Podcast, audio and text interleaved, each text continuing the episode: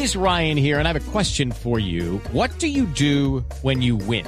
Like, are you a fist pumper? A woohooer, a hand clapper, a high fiver. I kind of like the high five, but if you want to hone in on those winning moves, check out Chumba Casino. At ChumbaCasino.com, choose from hundreds of social casino style games for your chance to redeem serious cash prizes. There are new game releases weekly, plus free daily bonuses. So don't wait. Start having the most fun ever at ChumbaCasino.com. No purchase necessary. BGW. Void were prohibited by law. See terms and conditions. 18 plus.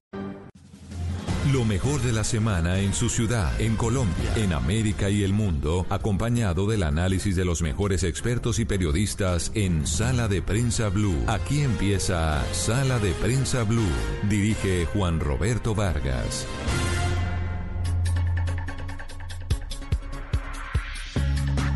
Muy buenos días, es un gusto como siempre saludarlos en sala de prensa de Noticias Caracol, oye mami, de Noticias Caracol, de Blue Radio. Es que recuerden que hay sala de prensa televisión que va de lunes a viernes, como siempre, como todos los días después de la edición central. Y hay sala de prensa Blue que lo escuchan ustedes como siempre, esta cita infaltable todos los domingos después de las 10 de la mañana. ¿Qué tal el, el lapsus? La cuña. La cuña y el lapsus. el lapsus es que Pero es que ya uno, veníamos diciendo, uno pierde, buenos días, eh, Juan Roberto, buenos días, uno pierde la noción del tiempo. Sí, y yo creo que en este confinamiento uno empieza a perder como, tenemos sala de prensa, televisión todos los días y tenemos sala de prensa los domingos. Tenemos un compromiso con la audiencia, eh, acompañarlos. una cita, más que un compromiso, una obligación, es una cita infaltable que cumplimos con el mayor de los gustos. Doña Andreina, muy buenos días. Doña Andreina, bueno, sí, me hizo, me subió unos cuantos años. Buenos días, ¿cómo están? Es de cariño que se le dice así. Qué rico saludarlos hoy domingo, desde acá, desde casita, me tocó a mí teletrabajo el día de hoy. Le toca teletrabajo. ¿Qué hace un domingo de, de teletrabajo? No, ¿qué hace un domingo Andreina Solórzano en la casa? Eh, cocinar y si me queda tiempo me veo una película o una serie buenísima que me estoy viendo que usted recomendó hace, hace no mucho y me la empecé a ver, Ozark. Buena, ¿no? Sí, buena. me, recomendaron una israelí que también está creo que en Netflix o en, Amazon, no en Netflix. Eh, sí, israelí, ahora les doy el nombre. ¿Cuál será? ¿Fauda? Esa. Buenísima. Esa, me dicen que es buenísima. Ya la terminé, estoy esperando la cuarta temporada. Queda uno así como dicen coloquialmente, picado. Bueno, muy bien, pues picado queda uno en este día de teletrabajo. Con los oyentes vamos a estar hasta las 12 del mediodía y vamos a comenzar, Andreina, María Camila y oyentes, hablando de un tema que esta semana ha entrado en una fase crítica. Lo que está ocurriendo, Andreina, en el Amazonas es muy doloroso y lo más grave y triste es que empezó esta, este tema de la, de la cadena de contagios, el aumento de contagios de eh, personas con el COVID-19 en la zona selvática, en la Amazonía, que es gigante, pues eh, recordemos que empezó en, en, en, Manaus, en Brasil, se ha venido extendiendo y está provocando toda una emergencia en una de las zonas más bellas, pero también más eh, inexpugnables y abandonadas de, de, de, esta, de esta zona del mundo, del continente. Sí, es que si algo ha dejado en evidencia esta emergencia es el olvido histórico de esa región de las Amazonías, pues que están en, en, ocho países y en Manaos, la ciudad, pues es la ciudad más poblada de, la, de, eh, de, cualquier Amazonas, de cualquiera de los, dos, de los países, que está además incrustado en, eh, en Brasil que es el país que está más afectado en la, en la región por la pandemia. Y solo en Manaos, digamos que el alcalde ha dicho, en, esta semana dijo que ya no están en estado de emergencia, sino de absoluta calamidad. Las imágenes que hemos visto de entierros ah, masivos son, terribles. absolutamente dolorosas. Allá ya se acercan a los 13 mil contagios y hay más de mil muertos. Y esas son, son cifras, digamos, trasnochadas, porque llegan las cifras mm. cada cada mucho tiempo. Ese es otro de los problemas. Ese es el problema que también se vive, María Camila, en nuestra Amazonía, en la Amazonía colombiana y más exactamente en su capital, en la capital del departamento del Amazonas, que es Leticia. Es la, la ciudad más poblada de, de esta zona colombiana, que repito, como lo decía Andreina, pues ha quedado de nuevo en evidencia ese total abandono en el que está. Cada día el número de contagios sube y el problema es que Leticia es muy pobre y no tiene un sistema hospitalario que le permita atender semejante eh, calamidad como la que está viviendo. Y es que justamente eso, Juan Roberto, eh, la falta de infraestructura médica para atender a todos los contagiados con COVID-19 fue lo que provocó esa cumbre del pasado viernes, Juan, para analizar las cifras que son alarmantes. Mire, el primer caso se conoció el 17 de, abril y en menos de un mes ya Leticia tiene 924 casos. Las cifras, como dice Andreina, van eh, cambiando a medida que pasan los minutos porque el nivel de contagio y, el ritmo de contagio es realmente preocupante. Los datos que tiene el Instituto Nacional de Salud es que hoy 90 de cada 100 mil habitantes del departamento de Amazonas están diagnosticados con COVID-19. Son los datos, Juan, más recientes que ha entregado el Instituto Nacional de Salud, que también le prendió las alertas al gobierno que tomó la decisión precisamente de confinar todo este departamento eh, la semana pasada. Sí, un confinamiento que ha caído muy mal entre la población, entre las autoridades locales, porque además el tema es que no hay comida, es que la gente tiene una, una manera de subsistir muy frágil. Hemos contactado a esta hora a, un médico de esta ciudad y de este departamento. Yamit Pulido es médico de la clínica Leticia. Él llegó en el año 2011 como médico rural, se enamoró de esta tierra, es que esa tierra es maravillosa, es preciosa. Tiene esposa costeña e hijos leticianos. Es que el Amazonas es muy bello, Juan. Ah, estuvimos eh, con Juan Jacobo, estuvimos hace aproximadamente un año y es bellísimo, sobre todo la gente. Nuestro productor Aristizábal. nuestro productor, estuvimos eh, cuatro días en el Amazonas y realmente uno se queda corto para admirar y disfrutar la belleza y la imponencia de la Amazonía colombiana, pero sobre todo la, calidad humana de, de, la gente de esa región del país, una región que hay que decir eh, carece de muchas cosas, entre ellas lo que ya venimos diciendo y es infraestructura para asistencia en salud. Yamid, es un gusto saludarlo aquí de, Bogotá en Sala de Prensa Blue. Eh, muy buenos días a todos en Sala de Prensa. Muchísimas gracias por la invitación. Yamid, eh, ¿cómo es la historia? Usted llegó, me dice, en el año 2011 de, como médico rural. Sí, señor. Eh, desde, pues, desde que estaba en la universidad siempre había querido irme a una zona alejada del país, pues ayudar a, los que más lo necesitan. Mi pensaba al principio era Chocó, pero afortunadamente las plazas rurales eran eran muy lejanas, que eran hasta agosto, yo estaba en enero y estaba pues desocupado. Y una amiga eh, me contactó, eh, una muy buena amiga me dijo que habían plazas disponibles, yo llamé y me dijeron de una, y de una me vine para acá sin pensar que, me iba a quedar a vivir de forma mi mm, ¿De, ¿De dónde es usted, Yamid? Eh, yo soy bogotano. Bueno, llegó, se, se afincó allí, hizo familia, hizo hogar en esta región tan bella me dice que usted tiene coronavirus desde hace cuánto. ¿Cuándo se lo detectaron? Eh, sí, señor. Pues, los síntomas eh, me iniciaron el, mismo día que me tomaron la muestra. Me la tomaron de manera preventiva, pues eh, la Secretaría está haciendo tamizajes todo el tiempo. La, pues, la, labor que está haciendo la Secretaría de Salud Departamental y Municipal, entre las cosas que hace son tamizajes. Me llamaron, me dijeron que, que pues era mejor por la cantidad de contactos que había mm. tenido, había atendido y me hicieron la prueba y ese mismo día, el primero de mayo, eh, inicié con los síntomas, que era pues eh, ausencia de olfato y el gusto y un poquito como de fatiga o cansancio. Mm, claro, los síntomas de, este coronavirus. Eh, Yamid, hablamos con Yamid Pulido, médico en, de, en la clínica Leticia, en Leticia Amazonas. Pero eh, bueno, ¿hoy cómo está? ¿Cómo se siente? Eh, bien, muy bien, gracias a Dios. Pues eh, los síntomas fueron leves, únicamente hubo un poco de sensación de ahogo, pero ya está todo muy bien. Ya precisamente hoy me tomaron la, el control de la prueba para ver si sale negativa y pues volver otra vez a, mi labor, a ayudar a mis compañeros. Mm, eso le iba a preguntar, ya entrando en materia, ¿cómo es la situación hospitalaria en Leticia? ¿Qué está pasando hoy en la capital del Amazonas? Bueno, pues eh, la situación, yo creo que en ninguna parte del mundo estaban preparados para todo esto que se venía. Y pues acá normalmente los pacientes que atendíamos eran eh, de un primer, segundo nivel, muy raramente se pacientes remitidos para una unidad cointensiva. Y desde que inició esto, eh, la gran mayoría de los pacientes que tenemos hospitalizados eh, se han deteriorado. Hemos tenido que eh, pues aumentar el número de camas de cuidado intermedio, eh, se compraron ventiladores para poder realizar esta, el manejo de estos pacientes, pues la clínica no tenía. Y eh, nos ha tocado pues en, el transcurso de estos dos meses prepararnos de una manera muy rápida para enfrentar esto, pero aún así es, es muy angustiante ver estos pacientes que, que tan rápidamente se deterioran. La gran mayoría de las personas acá eh, se puede decir que se conocen, todos son como conocidos, eh, hay personas que, que todo el mundo conoce y pues esas personas han llegado, familiares de esas personas eh, indígenas que han llegado y es muy duro, es muy duro verlos deteriorándose y pues en algunos casos pues falleciendo.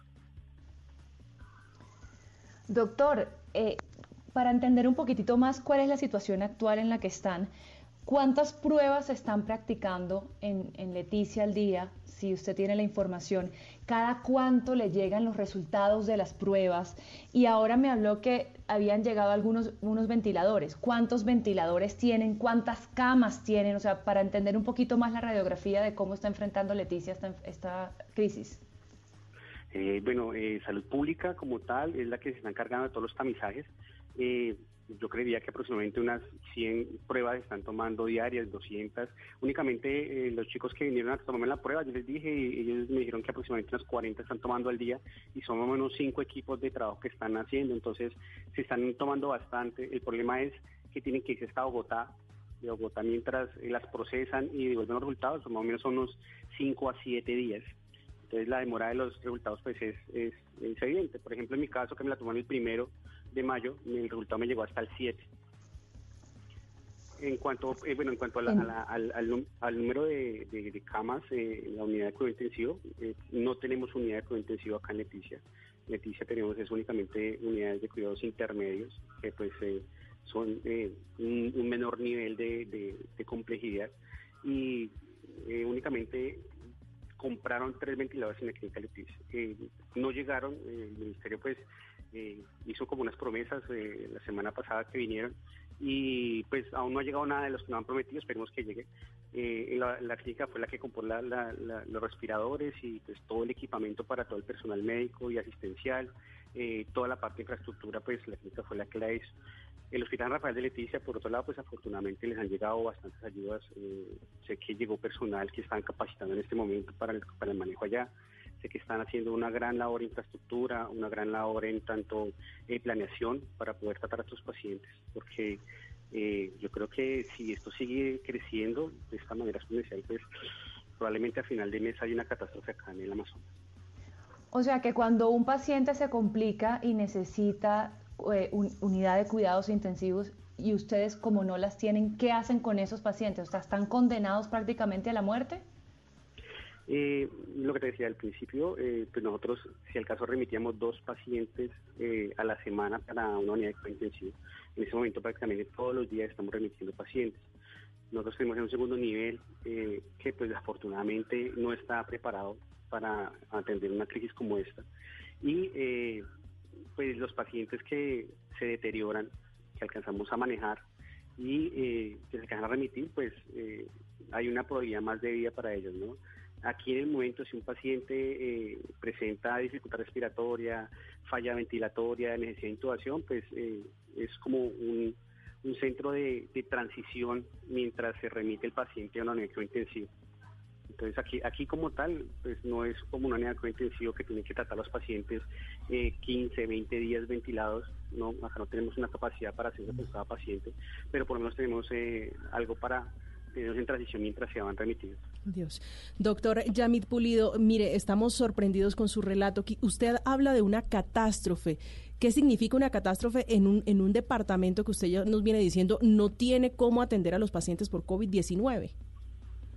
Sí, pues eh, la rápida propagación que ha, ha, habido, pues ahorita está Leticia, ya en las comunidades hay casos positivos y eh, pues las comunidades indígenas no tienen cómo consultar rápidamente un centro de salud. Unas comunidades indígenas acá en el mismo Amazonas, ni siquiera en el Caquetá, o, o sea, en el río Caquetá o en el Putumayo, que también es Amazonas, eh, que se demoran más o menos unas cuatro a seis horas en asistir a un centro de salud. Y eso en sus condiciones, bajo sus propios motores.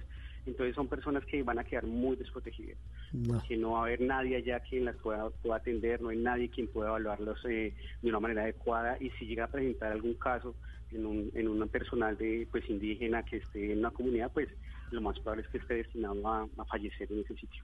Eh, mire, una, una pregunta final, Yamid. Eh, ¿Se está muriendo la gente en Amazonas? y nadie se está dando cuenta? Se lo pregunto por la lejanía de los sitios a donde está llegando este, este coronavirus. Eh, pues eh, sí está muriendo la gente todos los días. Eh, nosotros tenemos que, pues la angustiante escena de ver un paciente que ingresa caminando eh, y que en dos, tres días se te va rápidamente, que por no tener los medios necesarios, pues desafortunadamente llegan a fallecer. Eh, las estadísticas están escritas, ustedes, ustedes pueden ver en cualquier sitio, cualquier página de estadísticas.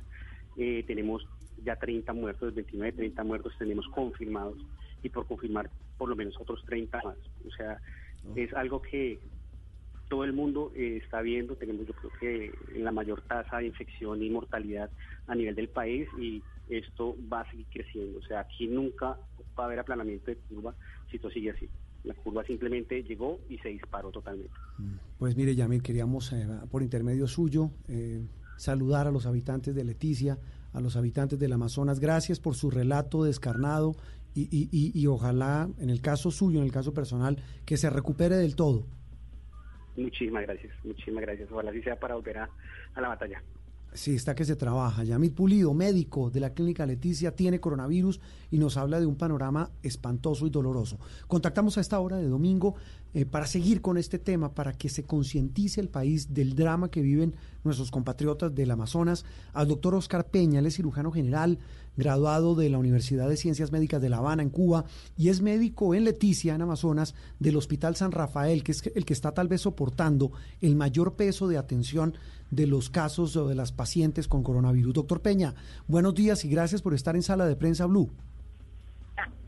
Sí, buenos días, Juan Roberto. Buenos días, Andreina, María Camila y a toda la mesa de trabajo en Blue Radio. Bueno, escuchaba usted a su colega Yamid de una situación terrible. Lo que nos dice es que prácticamente, a pesar del heroísmo de ustedes, de esa mística, de ese sacrificio que están haciendo para poner en riesgo su vida para atender a los pacientes con COVID, eh, el tema es que la infraestructura eh, en Amazonas del sistema hospitalario no da.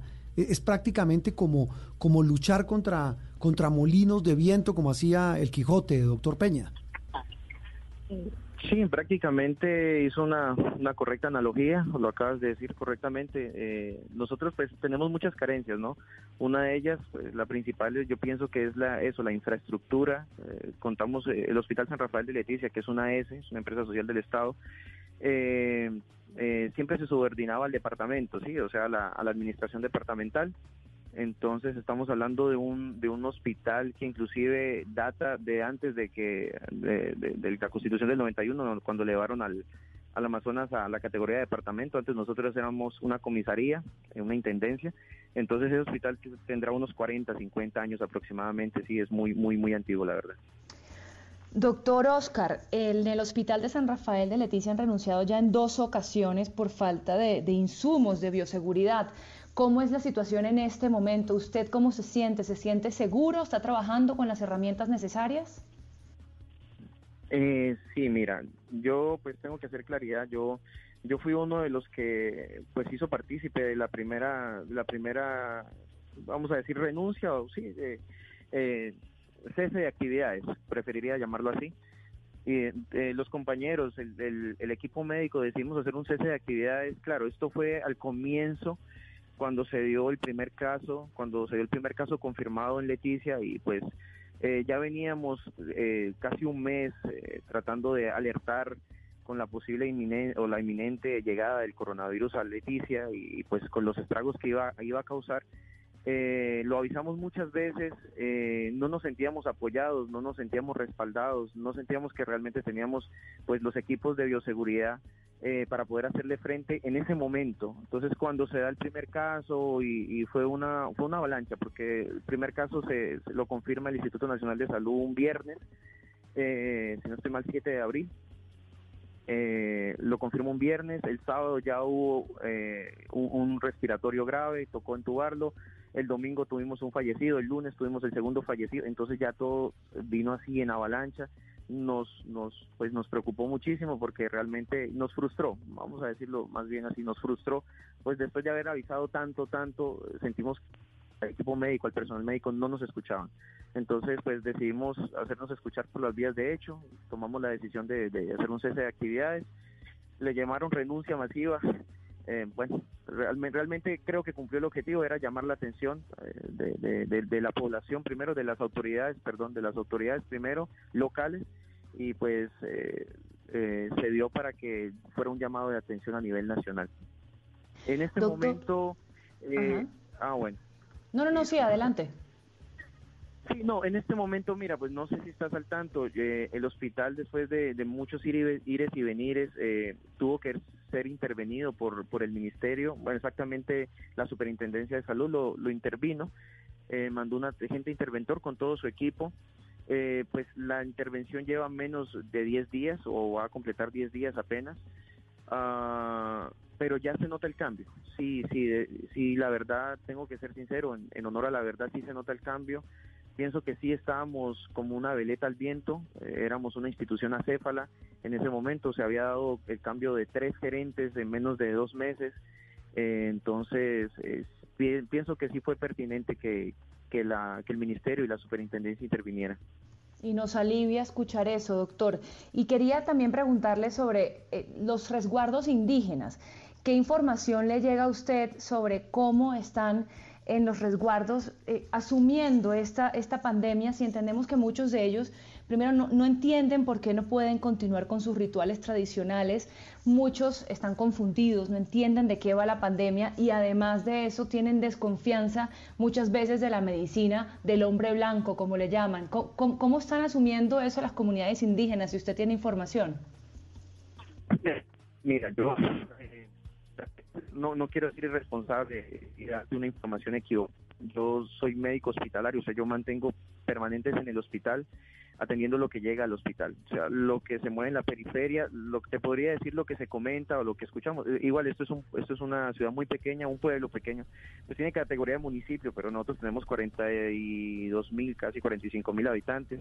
Entonces esto es muy pequeño. Aquí lo que escuchamos es eh, realmente sí había resistencia al comienzo, pero pero el indígena en medio de eh, vamos a decir de su desconocimiento acerca, como lo llamas tú, de acerca de la pandemia, Mm, eh, ellos tienen una sabiduría ancestral que eh, los, les permite ver que esto tiene unas consecuencias eh, graves y fatales. Fue muy triste el deceso de un, gran exponente de la cultura indígena amazonense como, como nuestro compañero Bolívar, que fue el actor de, un, filme pues premiado y que la gente creo que lo recuerda el abrazo de la serpiente, entonces falleció y creo que eso fue un llamado de atención, se dieron cuenta que esto nos toca a todos, nos puede tocar tanto a médicos, eh, gente de las comunidades indígenas, entonces... Eh, no, vuelvo y te digo, no quisiera darte una, una, información errónea, no manejo la información de las comunidades, yo te puedo hablar del hospital exactamente. Hmm. Entonces, el COVID-19, Juan, que nos toca a todos. Hablamos con el doctor Oscar Peñales, cirujano general del eh, Hospital de Leticia. Doctor, quisiera preguntarle eh, por el comportamiento de la gente en, la Amazonía, cómo se están, digamos, afrontando estas situaciones frente al COVID-19. El gobierno ha sido insistente en que lo único que, que funciona es el distanciamiento social, esa disciplina. Sí, mira, eh, tengo que reconocer que desafortunadamente yo soy leticiano, o sea, yo yo vivo acá porque soy de acá. Eh, solamente salí de Leticia para, para formarme como médico, pero regresé. Tengo que reconocer desafortunadamente, eh, pues a veces eh, la mayoría, no te voy a decir todo el mundo, pero sí la mayoría ha sido un poco indisciplinado, sí, y, y tal vez tomaron, tal vez tomaron al comienzo un poco deportivo esto.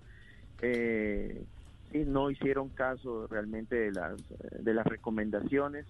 Eso es lo primero, ¿no? Pero después se dio un fenómeno cuando la gente tomó conciencia, cuando ya nos vimos con los primeros casos y los primeros fallecidos, pues eh, el miedo funciona a veces más que un llamado a atención, más que una publicidad, una pauta publicitaria en el televisor.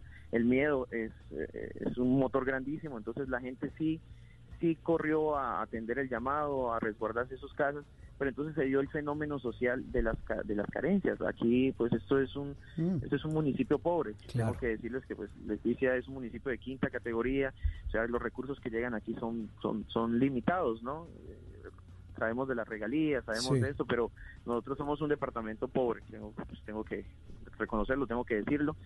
Eh, entonces, eh, sí empezaron a llegar las ayudas, eh, pero pues también tengo que reconocer que son insuficientes, son insuficientes, las carencias son demasiadas, eh, le, le- pedirle a la gente qué es en la casa cuando no hay que comer uh, es terrible, entonces uno trata pues de solidarizarse, ponerse en el lugar del vecino. Afortunadamente pues Leticia, he visto mucha solidaridad, se ha visto mucho, muchísimo.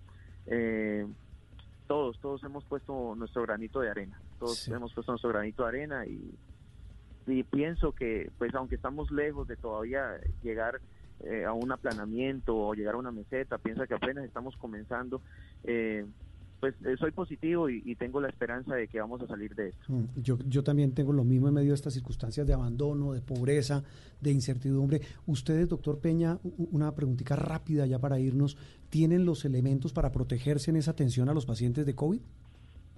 ¿O con COVID? Sí, mira, como te, sí, como te comentaba, al comienzo del hospital, pues nosotros por eso fue que nos vimos abocados a hacer un cese de actividades. Eso fue al comienzo, te estoy hablando hace más de un mes, Sí. eh, pero ya las circunstancias han cambiado. En este momento, pues eh, tengo que reconocer que, que sí nos han llegado los elementos. También tengo que agradecer a, a la manifestación a nivel nacional, ha sido masiva, ha sido grande. Eh, aprovecho los micrófonos para mandar un, saludo afectuoso y agradecimiento en nombre mío, en nombre de mis colegas y en nombre de todos los amazonenses por las personas de buen corazón que han hecho sus donaciones. Nos han llegado muchos equipos eh, de bioseguridad, de protección, de- sí, de equipos de protección personal. Eh, sí, de, la mayoría de donación, eh, como te dije, la- el hospital tiene en este momento un- una nueva gerencia, que es el, el- el- el agente interventor mandado por el eh, por la superintendencia y sé que están comprando también los equipos, entonces están llegando, están comenzando a llegar, esto ha sido paulatino, sí, al comienzo fue traumático, era Claro. inconstante, a veces sí, a veces no, eh, un día había, otro día no había, pero en este momento sí, sí puedo decir que, que todos los colegas están siendo protegidos y no están, estamos siendo cuidados. Eso es lo más importante. Y, mire, aprovecho yo estos micrófonos, como dice usted, y ese contacto con usted, doctor Oscar Peña, para que les mande a todos los amazonenses un abrazo. Estamos con ellos porque es que tenemos que, eh, digamos, eh, hacer un mea culpa. Y es el de, el de que no habíamos volteado a mirar al Amazonas y tuvo que pasar esta emergencia por el coronavirus para volver a mirar a esta bellísima región del país. Doctor Peña, un abrazo y gracias. Muchas gracias, Juan Roberto, igualmente, gracias a ustedes. Oscar Peña, médico del Hospital San Rafael, dos médicos, uno con coronavirus eh, en su casa, otro trabajando en el Hospital en San Rafael, ambos contándonos un tema que no solamente atañe a los problemas de salud, María Camila, sino es al abandono general en el que está esta región de Colombia. Pero además, Juan, en medio de la emergencia, en medio de las dificultades, los dos con testimonios esperanzadores y muestras de esa tenacidad que hoy más que nunca representan los médicos del país, que en muchas regiones no tienen insumos médicos. Mire lo que decía él, tuvo que eh, eh, provocarse las primeras muertes incluso de este actor de- del abrazo de la serpiente para que pusiéramos nuestros ojos, las miradas o los reflectores en el Amazonas. Una pausa y regresamos en instantes aquí en Sala de Prensa Blue. Estás escuchando Sala de Prensa Blue. Estás escuchando Blue Radio y bluradio.com.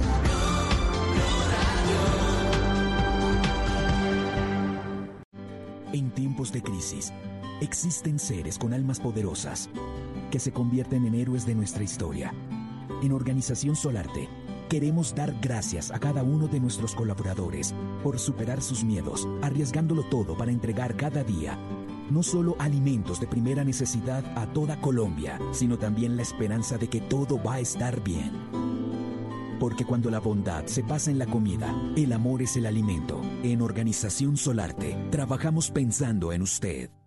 Si es humor, creo que ya está con usted nuestra ministra de Voz Populi. Eh, usted se sabe al menos, al menos, al, al Padre Nuestro, pues el Padre Nuestro. A Dice así, Padre nuestro, que estás en Río Negro, santificado sean tu nombre, tu mano firme y tu corazón grande. No, no. Venga a nosotros tu reino de ocho años, hágase tu voluntad como siempre se ha hecho, así en la tierra como en el Congreso. Danos hoy nuestro madrazo de cada día, perdónanos nuestras ofensas, así nunca perdones ni a los que no te ofenden. No nos dejes caer en la tentación de Petro y líbranos de ese man. ¡Ay, hombre, compadre, lo que sea, lo que sea! No, no, no. Voz Populi, de lunes a viernes desde las 4 de la tarde. Si es humor, está en Blue Radio, la nueva alternativa.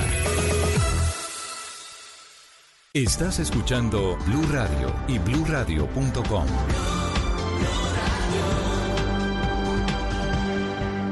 Esto es Sala de Prensa Blue. Continuamos en sala de prensa aquí en Noticias Caracol ahora. Eh, viene un tema que le chifla a usted, doña Andreina, que es el tema económico, ¿no?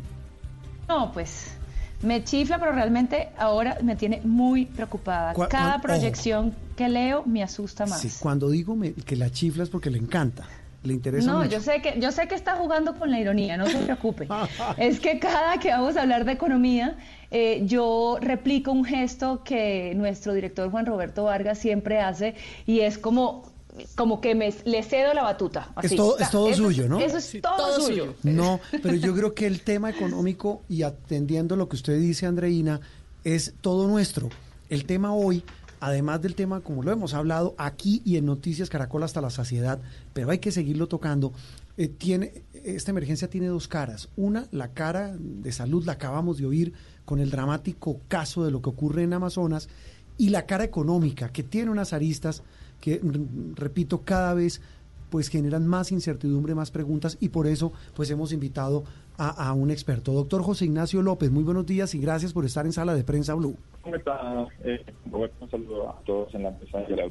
José Ignacio López es economista de la Universidad de los Andes, es director de investigaciones económicas de Corfi Colombiana. Estas entidades financieras tienen equipos dedicados a hacer análisis, no solamente pronósticos, sino a leer lo que está pasando en materia económica. Y tenemos aquí en la mesa de trabajo a nuestra compañera Sol Suárez, periodista económica de Noticias Caracol. Con ustedes dos vamos a tratar de, de- de ayudarles a nuestros oyentes a entender lo que está pasando en materia económica. A- Arranquemos, Sol, con el dato que entregó el DANE el viernes pasado, un dato que esperaban muchos y era el del crecimiento económico en el primer trimestre de este año.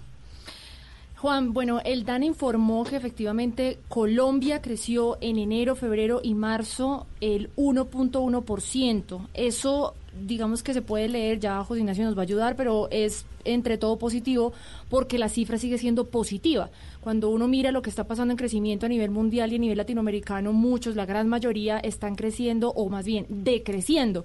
Las cifras son en menos tanto. Aquí es positivo. Y esto, pues también si se compara con el primer trimestre del 2019, pues es un bajonazo fuerte porque el, el año pasado crecimos el primer trimestre 2.9%. Más, más de la mitad del bajonazo. Eh, eh, José Ignacio, eh, la lectura que ustedes hacen, los analistas económicos, es que, bueno, mm, bajamos frente al trimestre del 2019, pero, pero todavía, como dice Sol, eh, el registro es positivo. ¿Usted lo ve con el vaso medio lleno o medio vacío?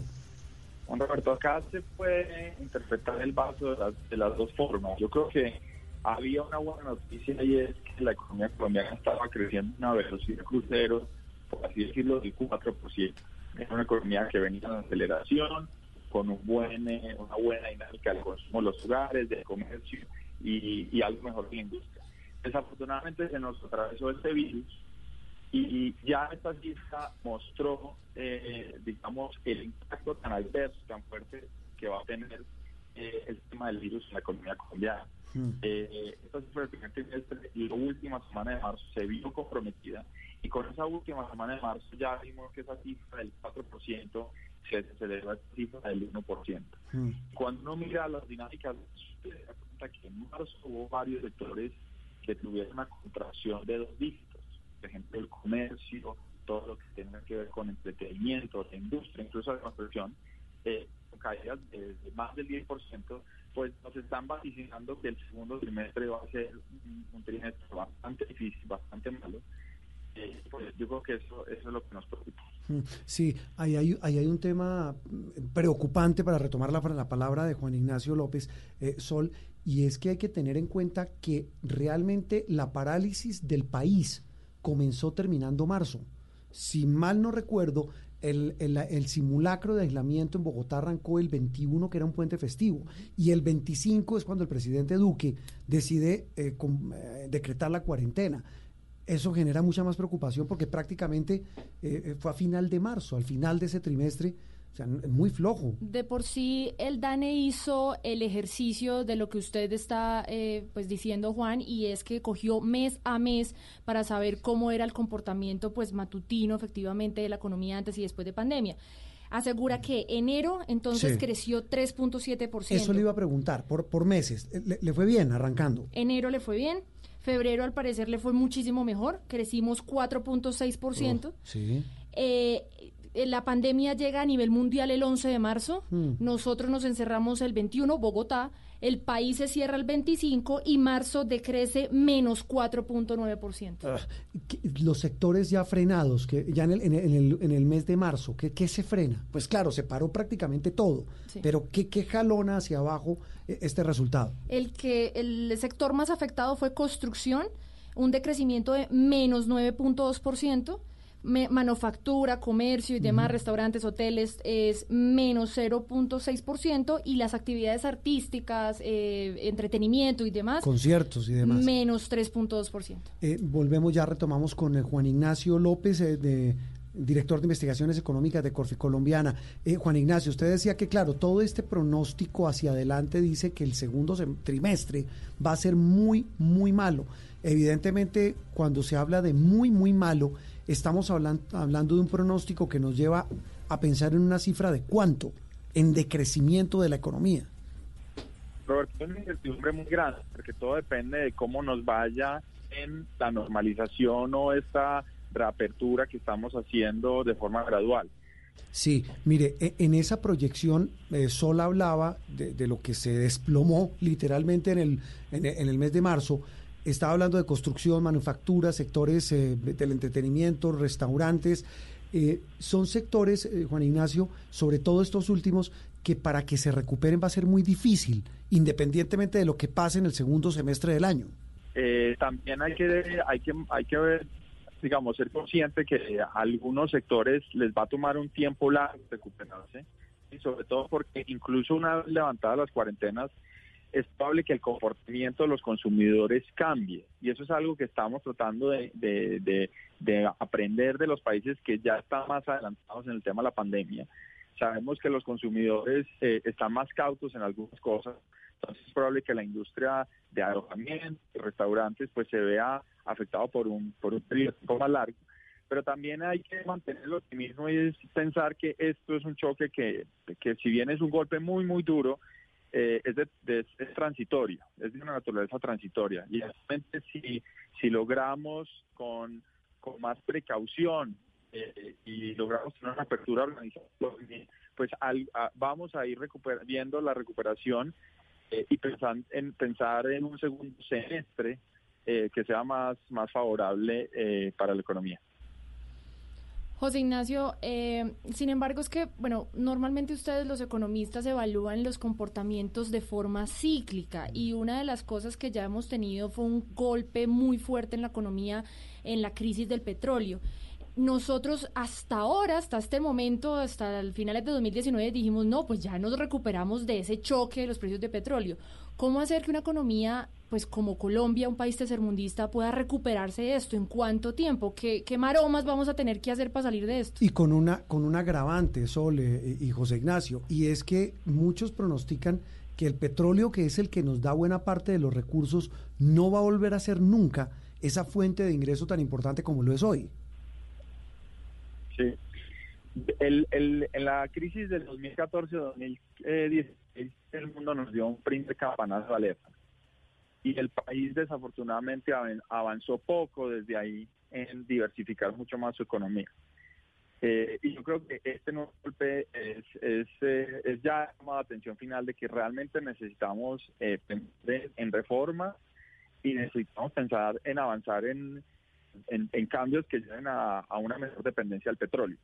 Ustedes vieron que las cifras del primer trimestre del viernes pasado mostraron que el sector de agrícola, por ejemplo, fue un sector que tuvo un repunte. Entre la mayoría de sectores estaban en contracción, el sector agrícola estaba creciendo eh, por encima del 6% de su tasa anual.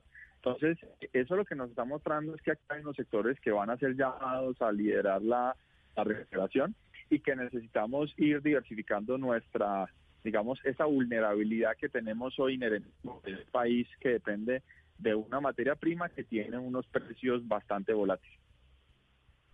Mire, eh, José Ignacio, otro, otro aspecto importante de, esta, de este análisis que uno puede hacer de la economía es qué tanta capacidad de reinvención tengan estos sectores golpeados. Por ejemplo, los sectores de, de, servicios, los sectores del turismo, los sectores, bueno, la infraestructura es simplemente, entre comillas, simplemente que vuelva a reactivarse, pero hay sectores que realmente algunos uno habla con ellos, aquí hemos hablado con gente de restaurantes, con gente de servicios, eh, con gente del turismo, que dicen que va a ser muy difícil retomar un ritmo de, de producción y de, y, de, y de dinámica de negocio como tal. ¿Qué tanto se van a reinventar esos sectores para resucitar, por decirlo de alguna manera? Yo creo que en, en, un horizonte del próximo año, año y medio, vamos a tener que ver mucha innovación en esos sectores y uno lo está viendo, no solo ya en, en, este en este caso donde, pues por ejemplo, el tema de domicilios, de las cadenas logísticas, de cómo funcionan los restaurantes, de por ejemplo el entrenamiento remoto para que la gente también participe como con los ingredientes y el saber de ciertas cadenas de restaurantes, eso va a tener que ocurrir en la medida que se reabren sectores, cómo se van a reorganizar físicamente de tal manera que la gente se sienta tranquila y segura yendo a un restaurante, eh, y ni hablar de un bar. Entonces, pues, eh, todos esos son unos grandes retos eh, y, y, vamos a ver en el resto del año mucha innovación y mucho cambio, porque probablemente en, en, hasta que no tengamos una vacuna, el comportamiento de la gente va a ser muy diferente. Mire, otro aspecto es, es, el tema, digamos, el papel del Estado, el papel del gobierno, eh, José Ignacio. Eh, mañana o esta semana que viene arranca ya el trámite de, eh, para que los empresarios pequeños, grandes, medianos, eh, diligencian ante el sistema financiero el pago de los famosos subsidios que ofreció el Estado, o sea, plata del Estado, para subsidiar parte del salario de sus trabajadores como una manera de paliar esta situación tan dolorosa. ¿Qué, ¿qué, tanto puede ser eh, efectivo ese alivio? ¿Ustedes cómo lo ven desde, desde, la óptica de, analistas económicos? Nosotros vemos que eh, los subsidios van en la dirección adecuada. De hecho, lo otro es, en nuestra propuesta original, habíamos pensado en programas más focalizados para los sectores eh, más vulnerables en términos de empleo y de las empresas de, menor tamaño eh, y con unos subsidios un poquito más ambiciosos. Eh, yo creo que el subsidio del 40% para equivalente para el salario mínimo pues va a ser importante y, y, quizás el gobierno eventualmente tendrá que hacer otro tipo de, esfuerzos para, para ayudar a solventar esta situación eh, y este, este trago amargo de los empresarios. E, ese trago amargo por el que está pasando el aparato productivo del país. José Ignacio López, un gusto saludarlo hoy domingo en Sala de Prensa Blue. Muchas gracias por atendernos. Muchas gracias a ustedes, un saludo especial. El director de Investigaciones Económicas de Corfe Colombiana, Sol, eh, claro, él dice, mire, lo vemos con buenos ojos, ese, ese proceso de ayuda, eh, un proceso que va a tener un trámite y la gran pregunta es saber cómo un empresario pequeño, mediano o grande pueda acceder a que le den plata de parte del Estado, le subsidien para pagar parte de la nómina, del salario de sus trabajadores. Por eso ese tipo de dudas eh, vamos a intentar, Juan Roberto, desarrollarlo esta noche en Noticias Caracol. Eh, vamos a tener al viceministro de Hacienda, Juan Alberto Londoño. También vamos a hablar con el ministro de Trabajo precisamente para eso.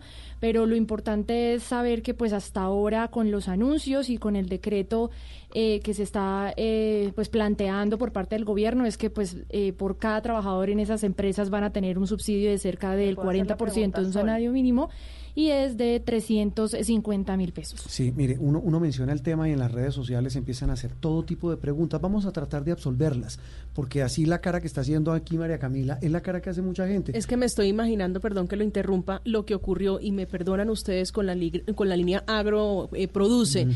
con todas las irregularidades que ya la Contraloría advirtió. Que terminó ojalá, en manos de grandes eh, Sí, señor, ojalá eso no se presente, ojalá las empresas para las que viene destinado esta ayuda del gobierno puedan acceder efectivamente efectivamente a esas ayudas. Se supone que es para todas, ¿no, Sol? Se supone que es para todas, pero que certifiquen que tengan una reducción en sus ingresos por cuenta de esta pandemia del 20% en sus operaciones. Esta noche en Noticias Caracol, en la edición central de hoy domingo, les vamos a hablar de ese tema con los voceros del gobierno para tratar de absolver la mayor cantidad de dudas. Sol, gracias.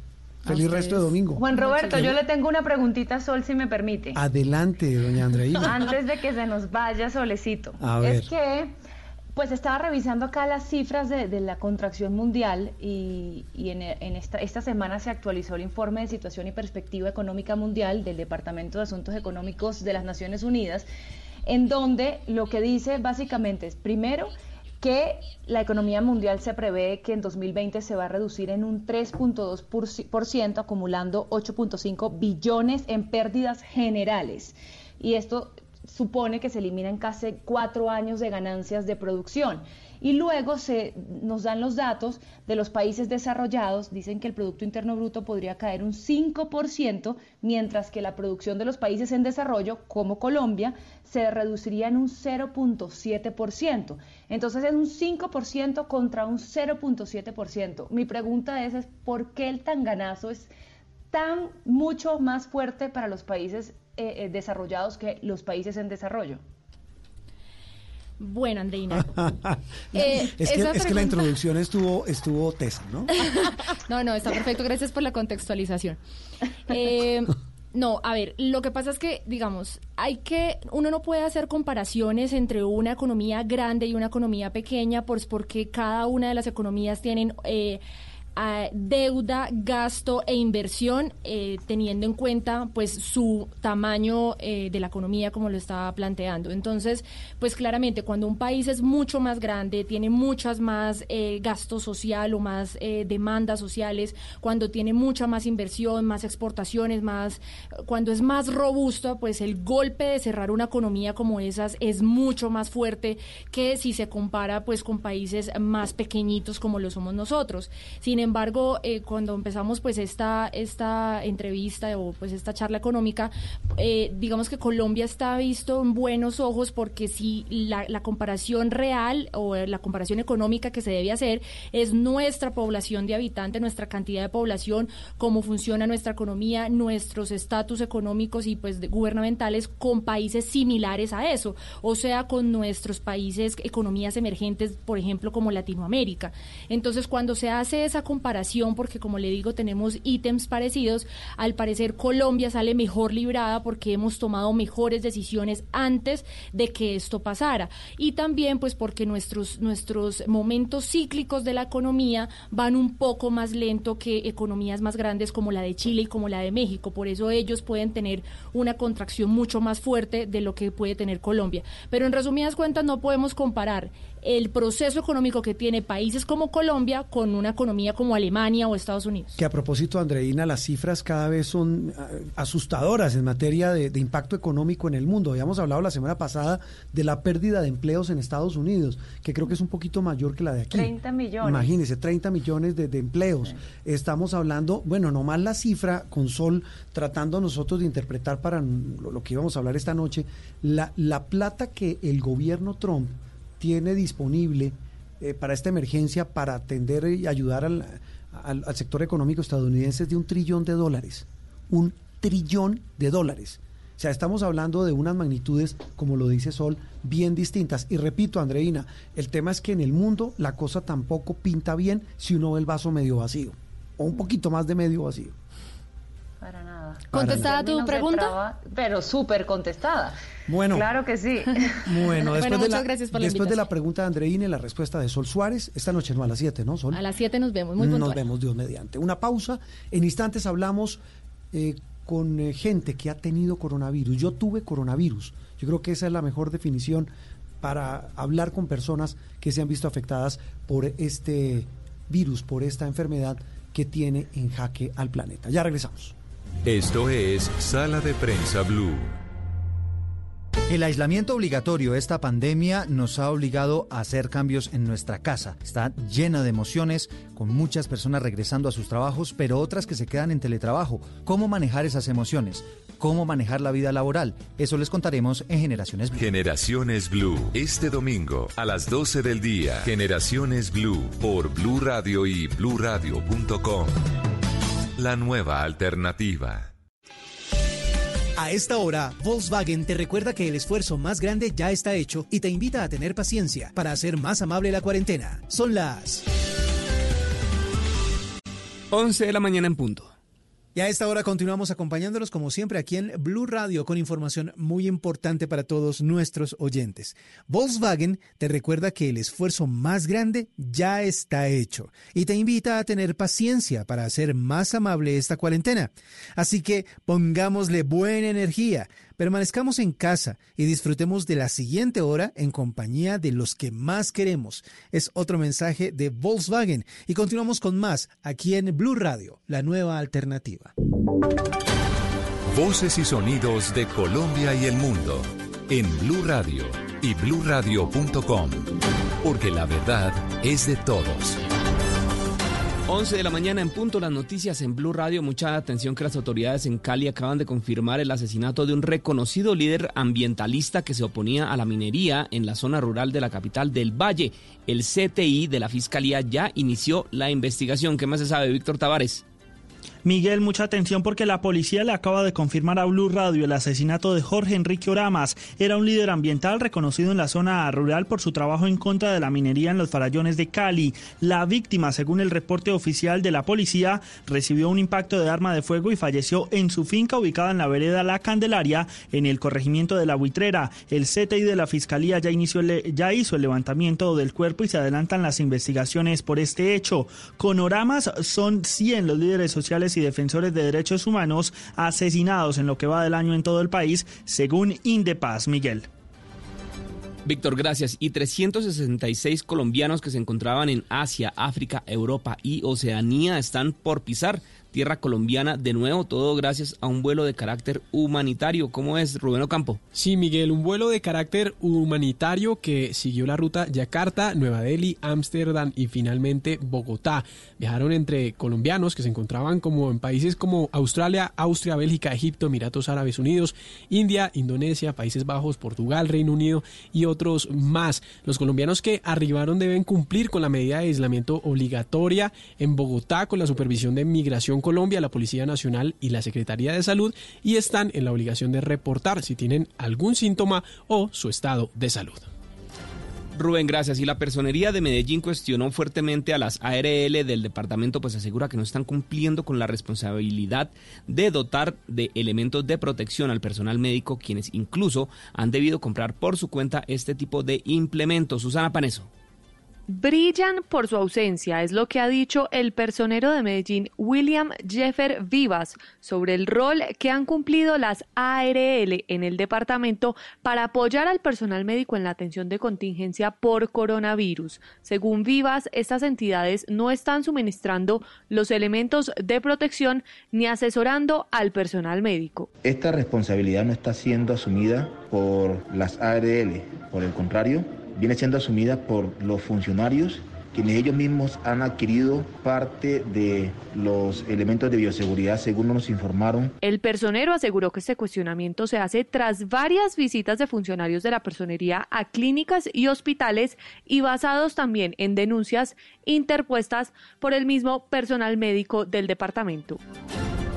Susana, gracias. Y el 23% de las personas que han muerto de COVID en el país tenían hipertensión arterial. Y es que alrededor de 20 millones de personas mueren al, año por un infarto cardíaco, un accidente cerebrovascular, una una insuficiencia cardíaca o más complicaciones que tienen que ver con el corazón. ¿Qué recomendaciones hay para aquellas personas que sufren de esta enfermedad, María Camila Castro? Según datos del Instituto Nacional de Salud, la enfermedad que más porcentaje tienen aquellos que han muerto con COVID-19 en el país son los de hipertensión arterial. Y es que esta enfermedad, la mayoría de los casos, no presenta síntomas. Según la Liga Colombiana contra el Infarto y la hipertensión de 100 hipertensos, el 50 se diagnostica, solo el 40 inicia tratamiento y de este grupo el 50% lo abandona. Es decir, que de 100 pacientes, solo 10 son controlados y 90 están en riesgo. Doctor Luis Moya Jiménez, presidente de la Liga Colombiana colombiana contra el infarto. Es que conozca su presión, porque lamentablemente la hipertensión arterial es asintomática, por eso se llama el asesino silencioso. El estilo de vida juega un papel importante para controlar la presión, por ejemplo, evitar la comida procesada rica en sal, el sobrepeso, el estrés, el sedentarismo, el colesterol alto, el cigarrillo, el consumo de alcohol, las bebidas azucaradas, incluso medicamentos de uso común como antigripales o algunos analgésicos.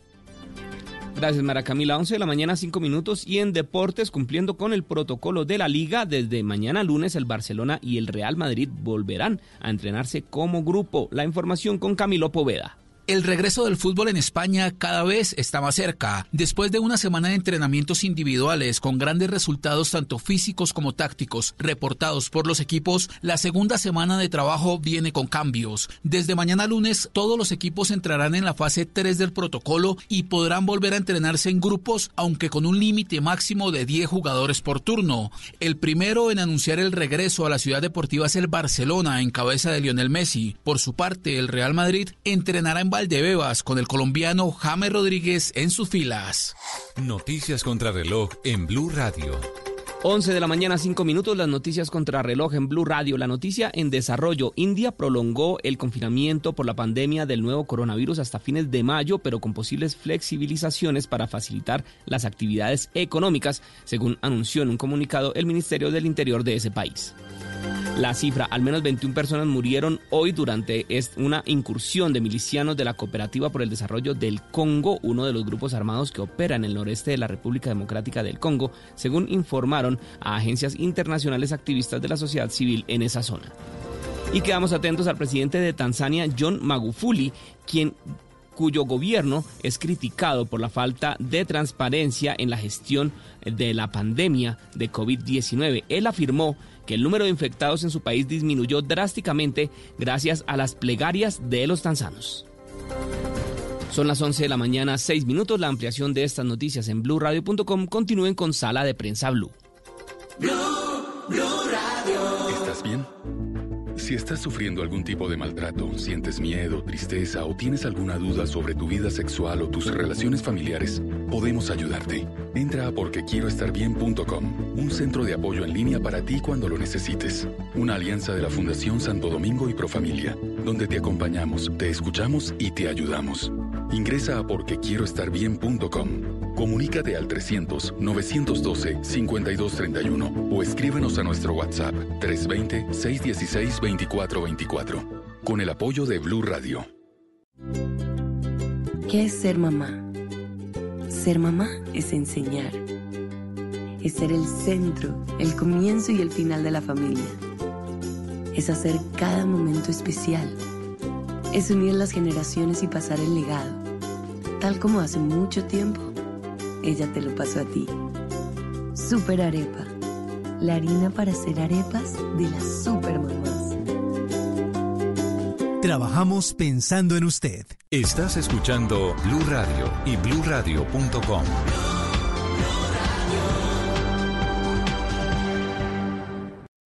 Aquí en Sala de Prensa Blue se lo contamos de una manera clara y diferente. Continuamos en Sala de Prensa Blue, hoy domingo. El clima ya ha cambiado, doña Andreina. Estaba haciendo sí, mucho está haciendo frío, solecito. ahora hace más solecito. Hay que decirlo, al menos en Bogotá. Pero En ¿con qué se Cali- calientan? En Cali también. Me no, estoy en- congelando. En Cali está haciendo un calor absurdo. En, en Medellín, Valledupar delicioso. estaba más de 39 grados. Bueno, es que la costa sí, eso es una maravilla. Anhelando uno, la gente que está en confinamiento por Ditú, Santa Marta, Cartagena, yo qué no rico. sé, yo no sé si ustedes han visto ahora que usted dice la costa, me he reído con, o sea, porque además de todo, toda esta crisis, todo este confinamiento ha servido para todo, pero el ingenio de la gente en, en redes es maravilloso. Yo no sé si Andreina y María Camila han visto y los oyentes un, yo no sé cómo se llama eso, meme no, una de TikTok. mensajes.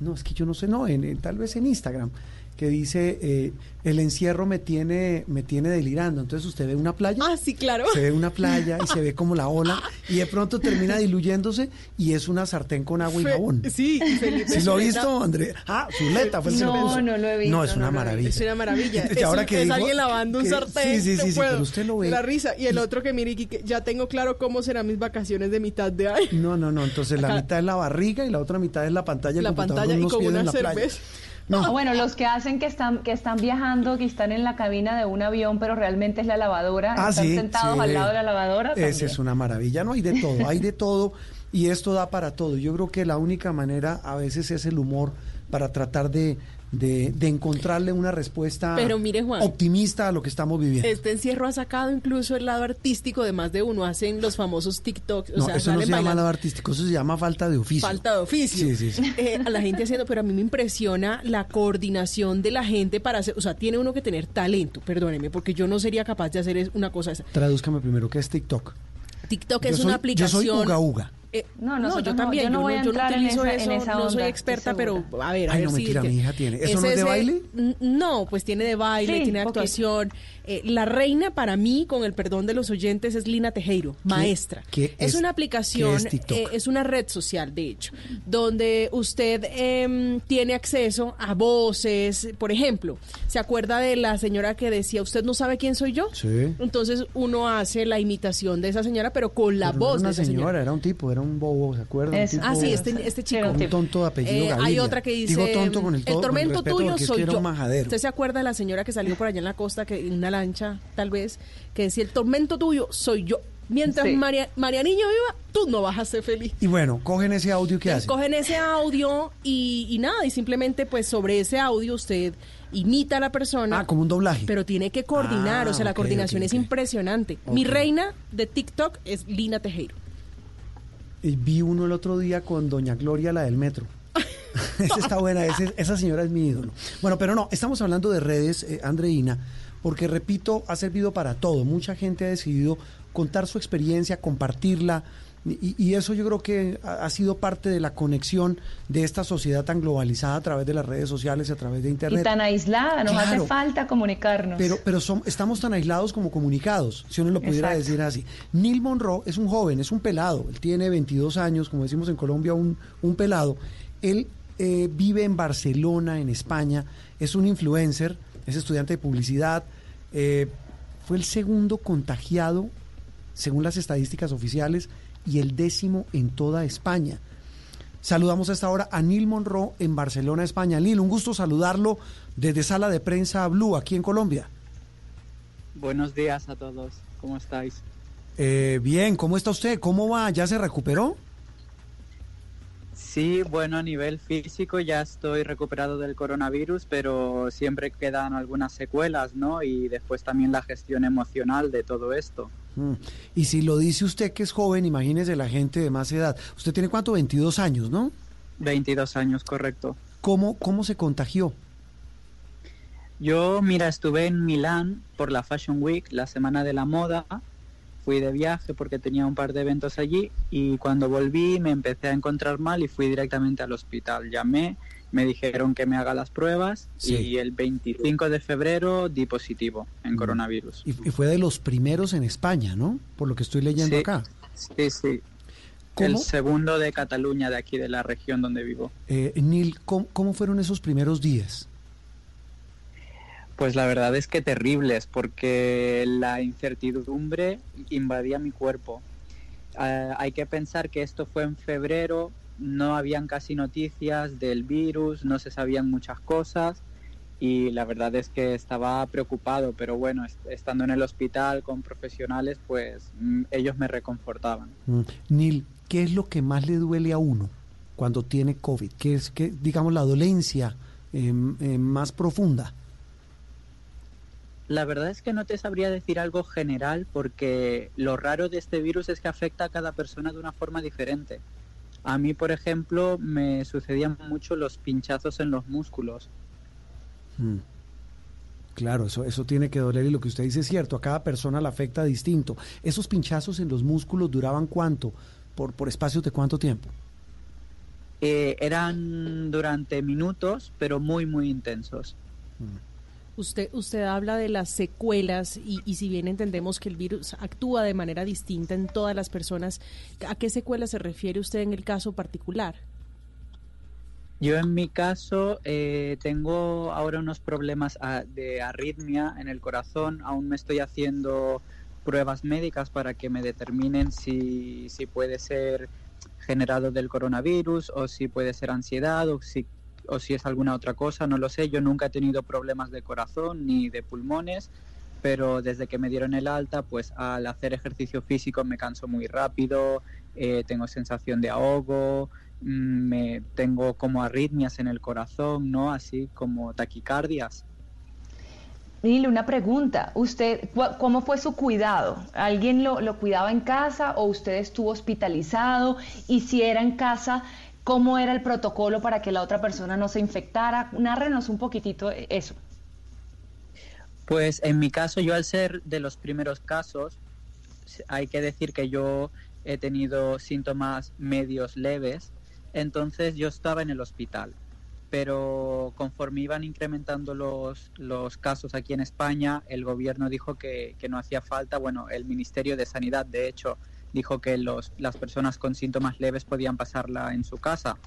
Yo la podría haber pasado también en mi casa, pero como yo ya estaba hospitalizado, pues ya tenían que hacerme el seguimiento desde el hospital. También así los médicos podían estudiar mi caso eh, de forma más concreta para ver los días de evolución, los síntomas diferentes, porque los médicos tampoco conocían cómo funcionaba este virus. ¿En qué ciudades mm. se encuentra usted y cómo son los cuidados que tiene ahora en este momento? O sea, ¿sigue confinado o, o, o qué, cómo está haciendo ahora? Yo me encuentro en Barcelona. Aquí el gobierno ha establecido medidas de confinamiento eh, separadas para cada comunidad autónoma. Entonces, depende de los casos que tenga cada región, digamos, pues pasan a una fase donde pueden salir a la calle o no. La mía, al ser Barcelona, es una ciudad muy grande, la provincia tiene muchísimos habitantes, aún estamos confinados, hay horas concretas donde podemos salir, pero en mi caso particular aún no, no he salido. Eh, Neil, cuando, cuando usted estaba en pleno proceso de recuperación, eh, digamos en la mitad de la tormenta, por decirlo de alguna manera, eh, llegaba a tener también, eh, porque le, le, he escuchado mucho, he leído mucho de quienes han padecido esta enfermedad, que el tema anímico es bien, bien grave, es decir, la, la ansiedad, entran en profunda depresión. ¿A usted le pasó algo similar? La verdad es que durante mi hospitalización yo intenté mantenerme muy positivo, siempre positivo, intentando ver pues la forma de cómo podía ayudar a las personas, porque al ser de los primeros casos eh, podía ayudar a la gente a prevenir, a decirles lavaros las manos, quedaros en casa eh, para evitar el contagio. Entonces me mantuve tan ocupado con eso que no fui consciente de, de que tenía que pasar por un proceso mental de aceptación de la enfermedad de, de, este proceso me di cuenta ya cuando estuve en mi casa, cuando ya volví a mi casa, que ya estaba recuperado, me empezó a venir pues ya todo, toda la gestión emocional, ¿no? Sí, que, que ahí, ahí repito, eso es como decimos en Colombia, un guayabo, una resaca, eh, después de una, de, una, de una gran rumba, ¿o no? Sí, se podría decir, se podría se, decir así. Se podría comparar así. Neil, eh, dice, repito, usted es un influencer, es estudiante de publicidad. Eh, ¿Exactamente qué actividad promueve en redes sociales? Yo, como creador de contenido, me enfoco mucho al estilo de vida. Eh, cuento, por ejemplo, cómo hacer viajes, eh, restaurantes, recomiendo lugares de España, de, de Europa, ¿no? Mm. Y también me gusta hablar sobre moda y sobre música. Pero una cosa, Juan Roberto, sí, eh, en este en este periodo en el que Neil enfrentó esta pues esta dificultad de salud, eh, utilizó sus redes sociales además para y aprovechando que tiene tantos seguidores para dar un mensaje de tranquilidad, dando información verificada a, los, a las personas que lo siguen para que siguieran las recomendaciones del gobierno y hasta el Ministerio de Sanidad de su país lo felicitó por esa labor, que creo que es muy valioso resaltarlo. Sí, sí, de hecho eh, quise aprovechar toda la plataforma que tenía para para concienciar ¿no? y para ayudar. También hay muchas personas de Latinoamérica, de Colombia, que, que me siguen y yo estaba muy preocupado por la situación. Entonces, eh, intentaba mm, enviar un mensaje de, de, prevención para todos. Eh, Neil, ¿hoy, ¿hoy usted sale a la calle? ¿En algún momento? No, estaba confinado. Cuando estaba en el hospital no podía recibir visitas ni de mis familiares ni de mi madre. Solo entraban los médicos a la habitación cinco minutos al día para revisar que esté todo bien y darme la comida. Pero hoy ha podido volver a salir ya después de este proceso lento de recuperación. Sí que se tiene, puedo, puedo salir para hacer la compra, por ejemplo, para las cosas básicas, pero he salido muy pocos días. Mm, ¿Cómo es la actitud de la gente? Porque pues mucha gente usted lo conoce, usted es un, un, joven conocido, supieron, mucha gente supo que usted tuvo COVID, ¿no lo miran distinto, no le hacen como decimos en Colombia el feo? La verdad es que yo estaba preocupado por esto, porque al exponerte de, de forma pública, ¿no? Con una cosa así, con un virus y tal, eh, es, es, un poco complicado, pero por ahora no me he encontrado ninguna situación desagradable y espero no encontrarme porque mucha gente está pasando ahora por el virus, no soy el único, hay mm. eh, cientos de miles de infectados por todo el mundo, es algo que probablemente todos vayamos a pasar en algún momento de nuestra vida así que no, no me preocupo en ese sentido. Yo sí quisiera devolverme al uso de las redes sociales, usted como influenciador, ¿cuál ha sido ese mensaje con el que ha traído a la gente y ha hecho eh, tomar conciencia frente a la responsabilidad que debemos tener con este virus? Mm, yo creo que mi mensaje principal ha sido mm, que no nos tomemos esto a broma sobre todo a la gente joven, porque la gente mayor, eh, al escuchar que el virus les afecta mucho, yo creo que ya hacen acto de conciencia y se quedan en sus casas y evitan salir y todo.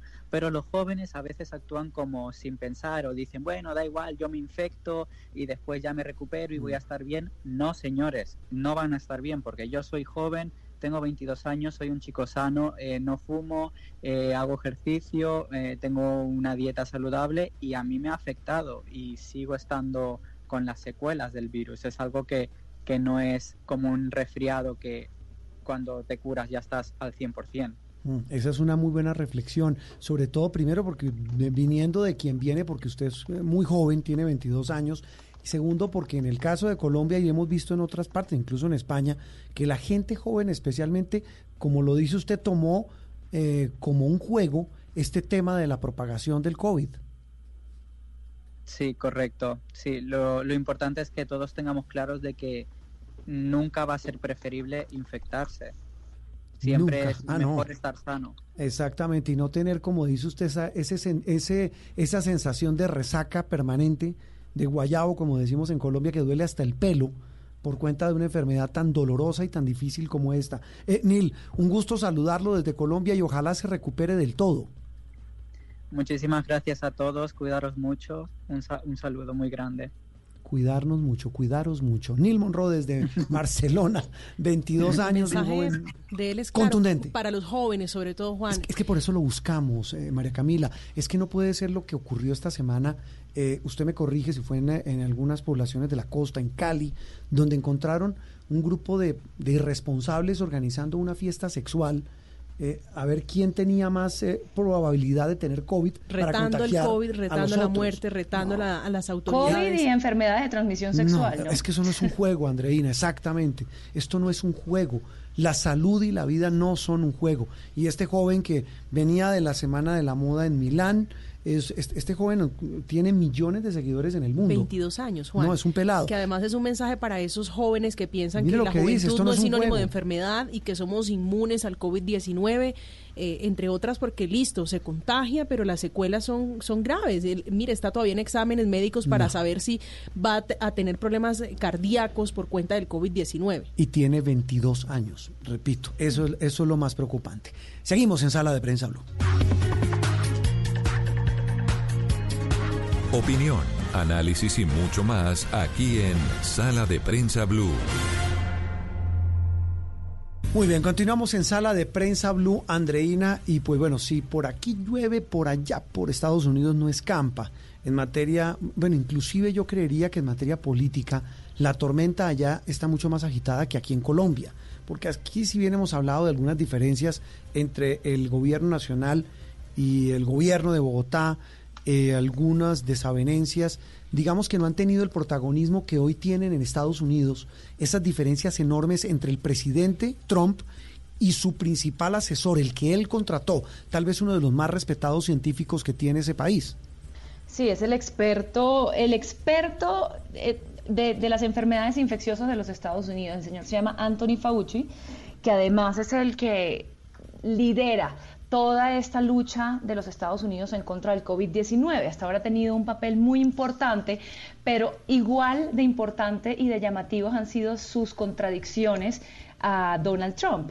Digamos que es, el señor Fauci es la prudencia contra la impulsividad de Donald Trump. Esta semana lo veíamos en su primera comparecencia ante el Senado, que se hizo virtualmente el martes, y habló de consecuencias realmente graves de sufrimiento y muerte y de daño económico si los funcionarios estatales reabren, hacen la reapertura económica antes de tiempo, cosa que ya se está viendo. Durante esta semana vimos en Noticias Caracol a nuestro corresponsal Juan Camilo Merlano mostrándonos las imágenes de restaurantes atiborrados, de bares atiborrados y por supuesto esto levanta pues la alarma del señor Fauci que entiende eh, que no es momento para reabrir de esta manera desordenada y por supuesto las consecuencias han sido que Donald Trump nuevamente le ha dicho, por supuesto, no estoy de acuerdo con usted.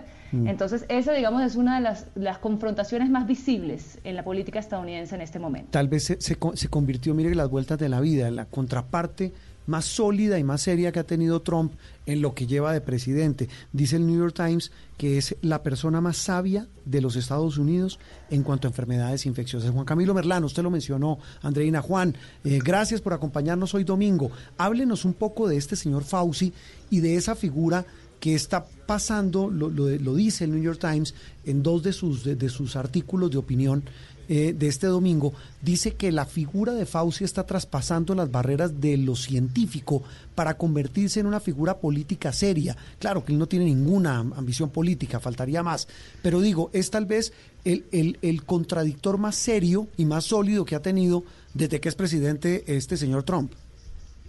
Juan Roberto, en efecto, el contradictor más serio que tiene el presidente Donald Trump es un científico de larga data, una carrera, digamos, bastante reputada, que es ajeno a cualquier tipo de color político, es la consideración que tienen aquí en Estados Unidos sobre el científico Anthony Fauci. Él es director del Instituto Nacional de Alergias y Enfermedades Infecciosas desde hace más de 30 años, desde 1984. Ha trabajado con seis presidentes, demócratas, republicanos, y siempre ha primado lo que es la visión científica sobre la atención a, hacia epidemias de este tipo. Tiene varios reconocimientos, ha atendido epidemias como el ébola, como el Zika, pero digamos que el mayor reconocimiento que tiene Fauci es por el trabajo que adelantó en contra del VIH-Sida. Incluso ese trabajo adelantado le mereció el reconocimiento de la Medalla Presidencial de la Libertad, que es el mayor honor que le puede dar el presidente de los Estados Unidos a un civil, y que digamos que todas estas cuestiones son consecuentes con el nivel de aprobación que hoy goza Anthony Fauci en Estados Unidos. Es el mm. científico, no solamente el científico, sino la persona en la administración de Donald Trump que goza de mayor credibilidad. Los sondeos lo sitúan alrededor de un 60% de favorabilidad del científico Anthony Fauci. Digamos que lo único que se le asemeja un poco en cifras es el gobernador demócrata de Nueva York, Andrew Cuomo.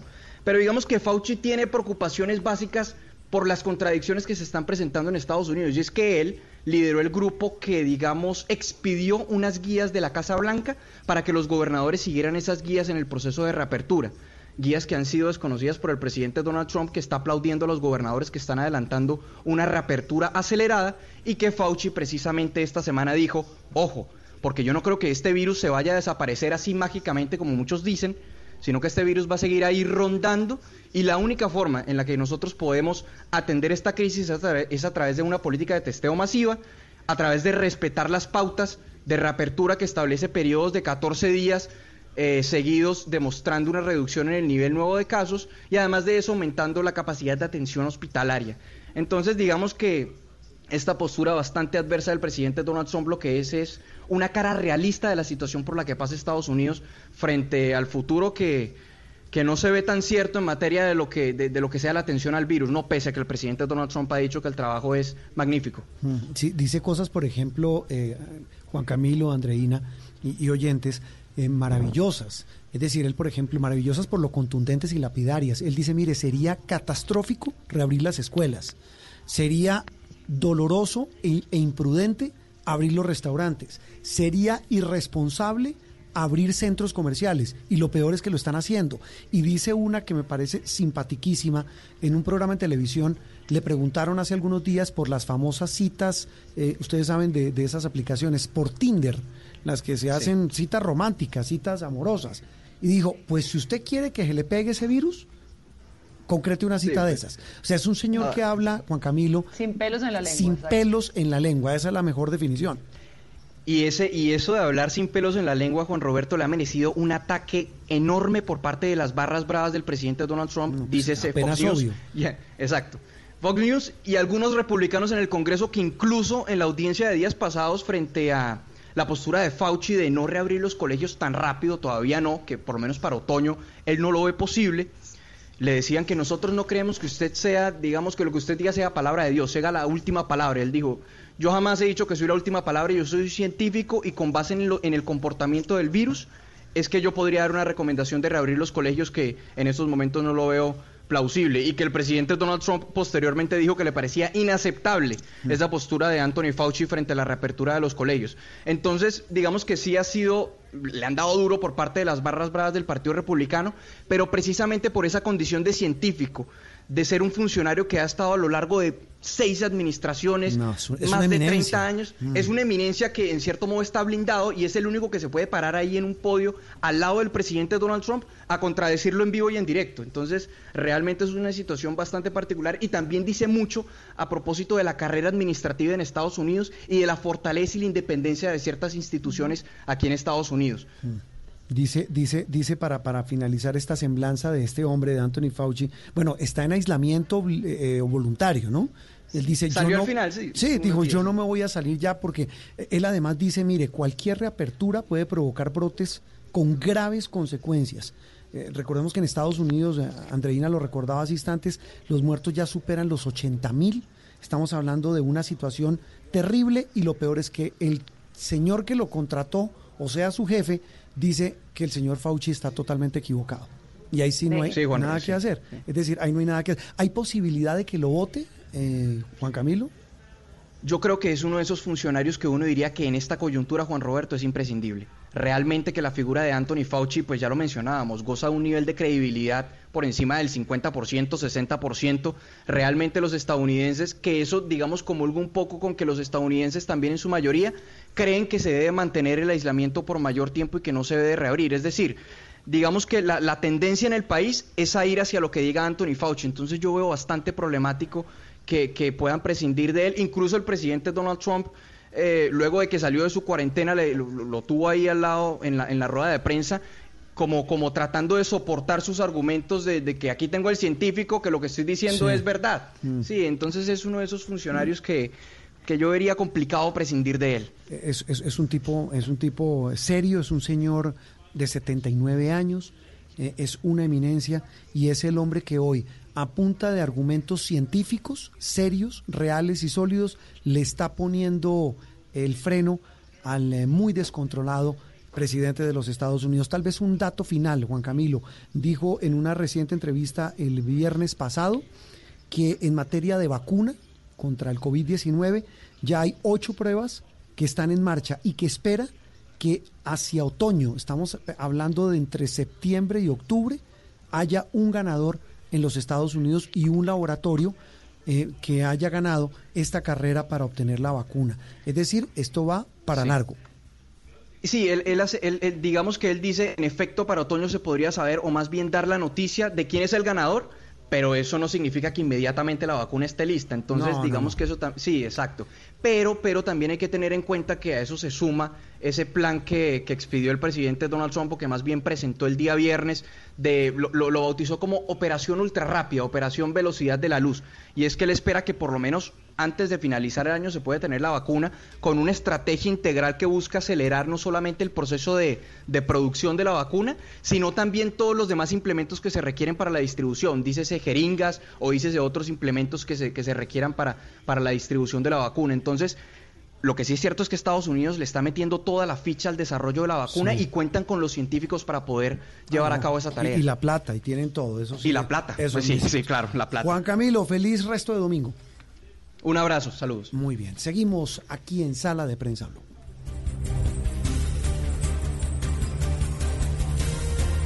Esto es Sala de Prensa Blue. Estás escuchando Blue Radio y bluradio.com. Estás escuchando Blue Radio. Llegó el momento de consentir a los que más amas con una deliciosa comida. Recuerda lavar las frutas y verduras antes de prepararlas. Es tiempo de cuidarnos y querernos. Banco Popular, siempre se puede. Hoy en las casas las familias compartieron más. Otros se dejaron atrapar por un libro y muchos sonrieron con los juegos de mesa que volvieron a cobrar vida.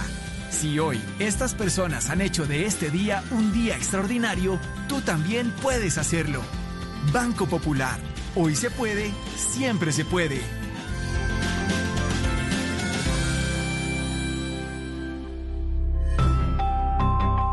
Somos Grupo Aval, vigilado Superintendencia Financiera de Colombia.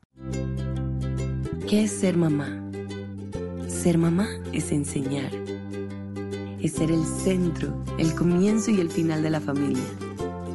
Es hacer cada momento especial. Es unir las generaciones y pasar el legado. Tal como hace mucho tiempo, ella te lo pasó a ti. Super Arepa. La harina para hacer arepas de las super mamás. Trabajamos pensando en usted.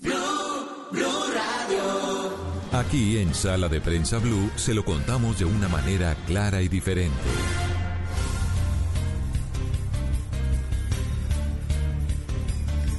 Continuamos en Sala de Prensa Blue y llegó el momento de ponerle un poquito de atención a otro de los aspectos que en esta pandemia se ha visto seriamente golpeado y es la salud mental.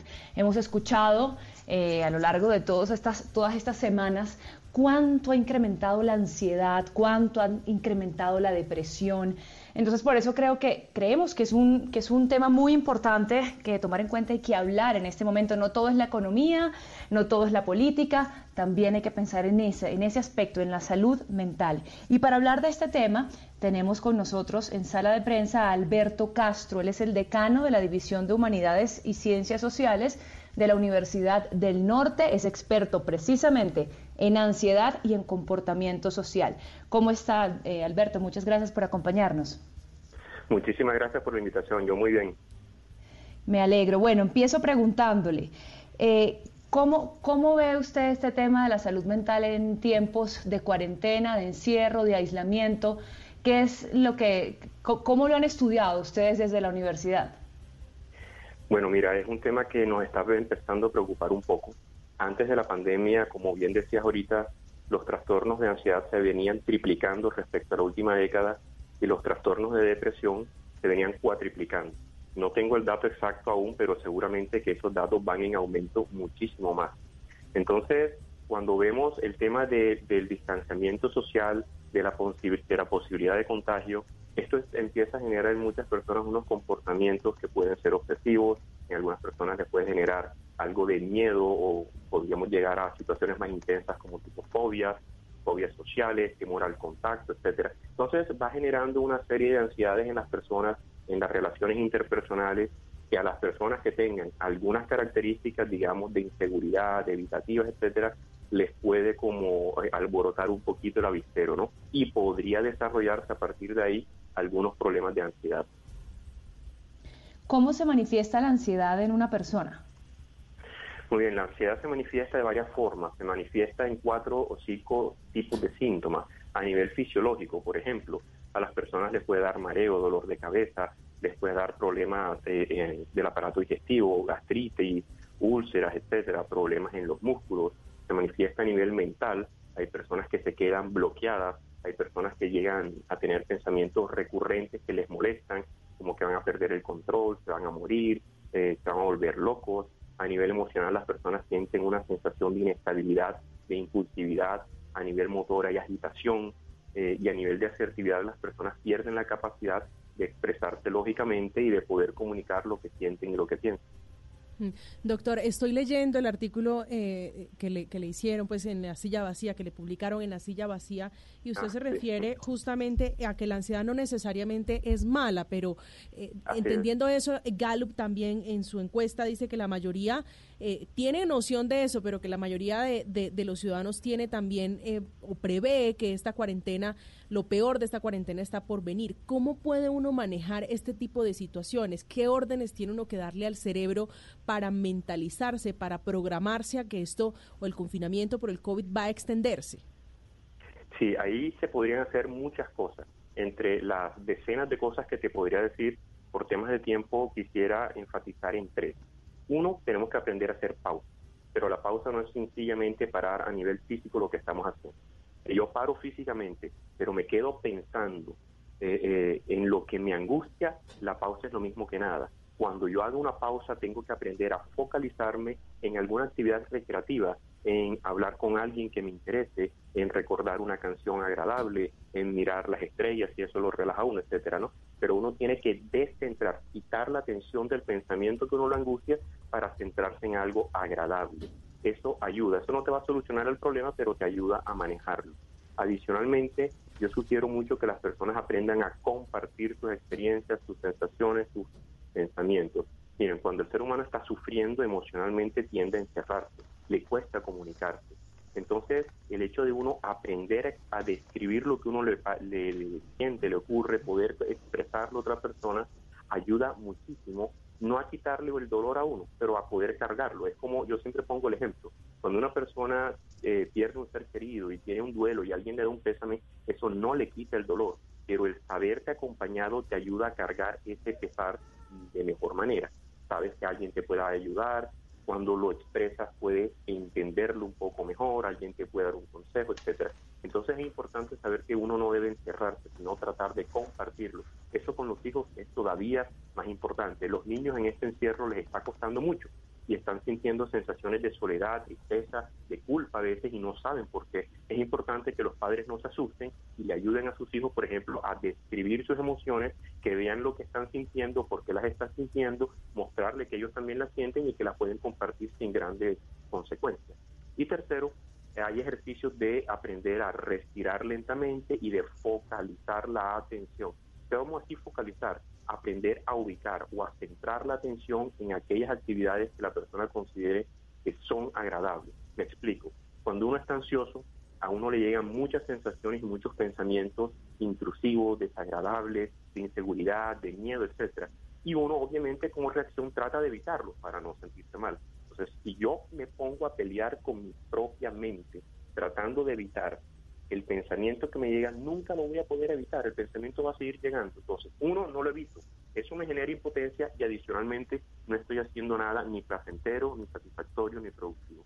Entonces, cuando uno está ansioso, lo que uno tiene que aprender es a conocer los pensamientos que uno le llegan en la situación para que uno no se asuste cuando le lleguen. Ya reconocer que a mí me va a llegar ese pensamiento, no importa, lo dejo ahí y aprendo a centrarme en alguna actividad que yo considere que es importante en el momento, en lo que está haciendo. Por ejemplo, tú en una entrevista, alguien que está leyendo, leyendo, pero centrarse, mientras uno más aprenda a focalizar la atención en lo que es interesante y agradable para uno, lo que a uno le molesta no se va, pero deja de molestar. Alberto, yo le quería preguntar, sí, yo, yo le quería preguntar sobre esta semana veíamos en Noticias Caracol repetidas noticias sobre fiestas, eh, personas que incumplen las normas, las medidas de aislamiento social. ¿A qué se puede deber esto? O sea, no, no sabemos si es solamente síntoma de irresponsabilidad o también hay algo de desconfianza en las autoridades. ¿Cómo, cómo lo, lo, lo, ve, mira usted?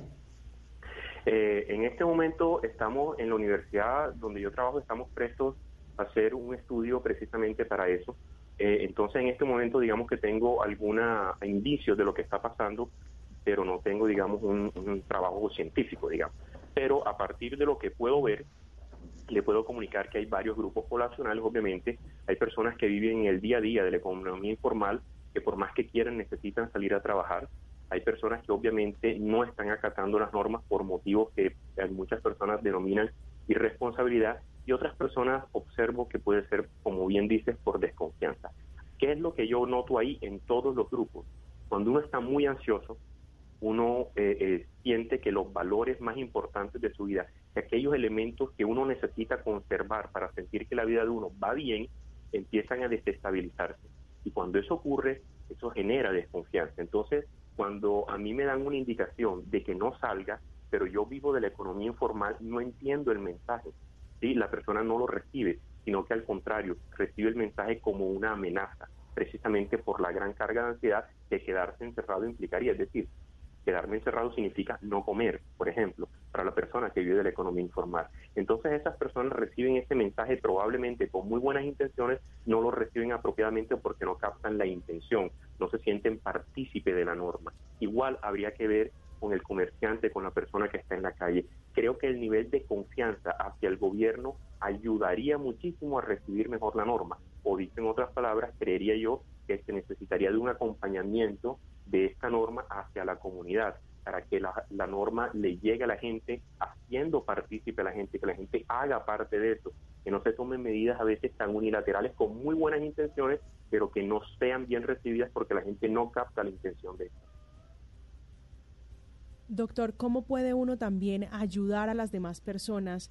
Porque uno puede ser consciente de ese proceso, pero cómo debe ser el acompañamiento para las personas eh, que conviven y que están obviamente cumpliendo el confinamiento y que están sufriendo de estos desórdenes, eh, tanto insomnio, depresión, ansiedad, entre otras cosas que se, se manifiestan, como usted ya lo viene diciendo, de manera diferente en cada uno.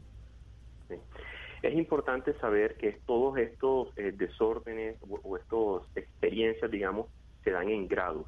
Entonces, en grados, digamos, muy extremos, eh, que ya podamos decir que son patológicos, es decir, que impliquen un trastorno, eso no se va a quitar con un consejo. Estas personas requerirían apoyo psicológico. Por ejemplo, en la Universidad del Norte hemos creado una línea de atención gratuita a la comunidad. La Asociación de Psicólogos, de, varias asociaciones de psicólogos en el país están haciendo lo mismo. Muchas universidades están haciendo lo mismo.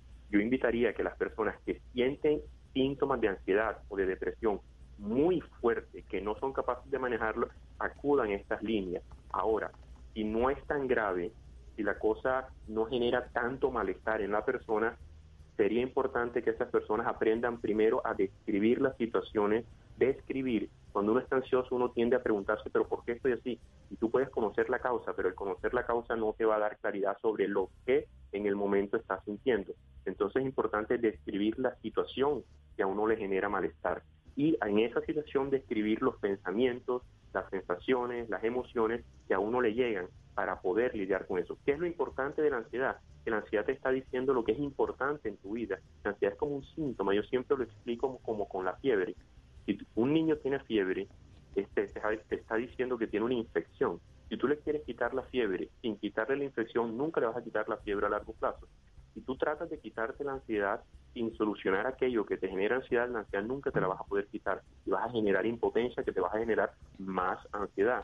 Entonces, cuando uno está ansioso, la pregunta que uno se tiene que hacer es qué cosa importante para mí en esta situación temo perder. Entonces, si uno se centra en tratar de eh, defender, afirmar eso que para uno es importante, la ansiedad puede bajar. Es importante en este momento poder describirla y, como decía ahorita, compartirla con los seres queridos o de confianza para uno. Mientras mayor sea el encerramiento eh, emocional, no me refiero físico, mayor será la carga que la persona siente que tiene que llevar. Doctor, una pregunta final. Mucho de esto que usted nos dice, como bien decía ahora María Camila, son cosas que nosotros podemos integrar, pero tal vez son, e, es mucho pedir para personas eh, o de bajos niveles educativos o que tengan fuertes afugias económicas, esa, esa capacidad de introspección tal vez es más difícil de, lograr. ¿Cree usted que hace falta una política pública de salud, eh, de salud mental en, en nuestros países? Totalmente. Eh, por ejemplo, en este momento el problema de la pandemia sigue siendo un problema de salud, sigue siendo un problema económico, pero como bien decían ustedes al principio, en este momento es un problema sobre todo, creería yo, de comportamiento social. Cómo las personas pueden acatar apropiadamente las normas. Si saben acatarlas y entienden el sentido de ellas, obviamente el problema de la pandemia será menos fuerte. Obviamente que las políticas de salud mental eh, eh, son extremadamente importantes. Obviamente que los psicólogos siempre sentimos que nunca son del todo fuertes porque nos toca lidiar con este problema día a día. Pero si ustedes ven las estadísticas de ansiedad, de depresión, de suicidio, de maltrato, de violencia intrafamiliar, de violencia hacia la mujer, etcétera, nos están indicando que algo está pasando. Son todos síntomas simultáneos de que algo está pasando en nuestra sociedad. Si seguimos tapando o ignorando ese síntoma, aquello que lo está generando seguirá creciendo y cada vez será peor. Todos sabemos que es mejor incluso en términos económicos, es más estratégico invertir en prevención, pero eso no lo estamos haciendo apropiadamente. Sanar de raíz, doctor Alberto de Castro, muchísimas gracias por acompañarnos en Sala de Prensa Blue, decano de la División de Humanidades y Ciencias Sociales de la Universidad del Norte. Que tenga usted un feliz resto de tarde. Lo mismo, muchísimas gracias a ustedes por la invitación. Que estén muy bien. Esto es Sala de Prensa Blue.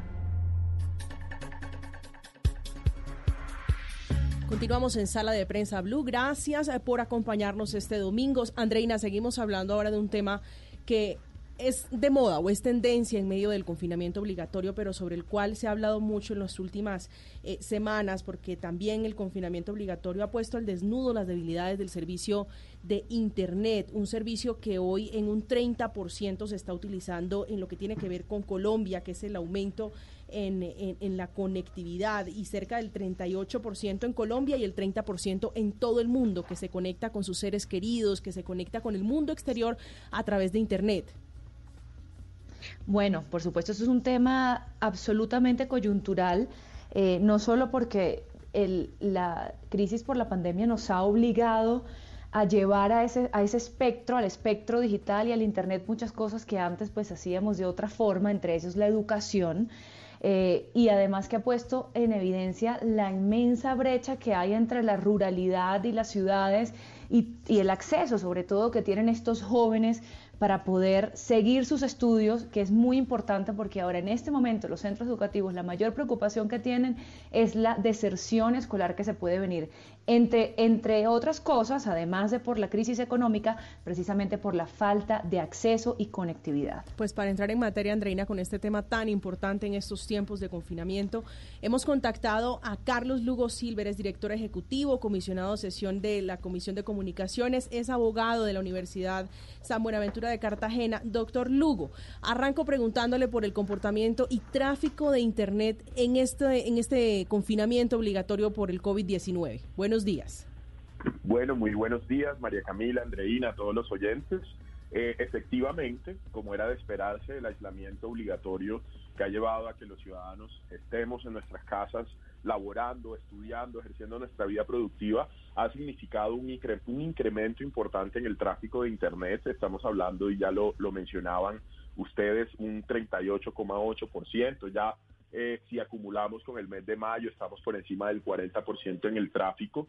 Pero esto no es malo. Quiero darle un dato que es bastante importante y es que las redes han respondido, es decir, las redes en Colombia están diseñadas eh, para soportar algo que nosotros conocemos como la hora pico. Y lo que hemos visto es que la hora pico sigue ubicándose en horas de la noche y también en fines de semana, por lo tanto, durante el día, si bien pueden presentarse algunos espacios de afectación de la calidad por algunos momentos, lo cual es lógico, como cuando hay un trancón en la calle, en la vía con automóviles, lo que hemos visto es que no ha sido necesario hacer mayores intervenciones regulatorias en los temas de gestión de tráfico porque el tráfico se ha comportado bien y el crecimiento es muy normal y era lo esperado y ha sido lo esperado en el mundo.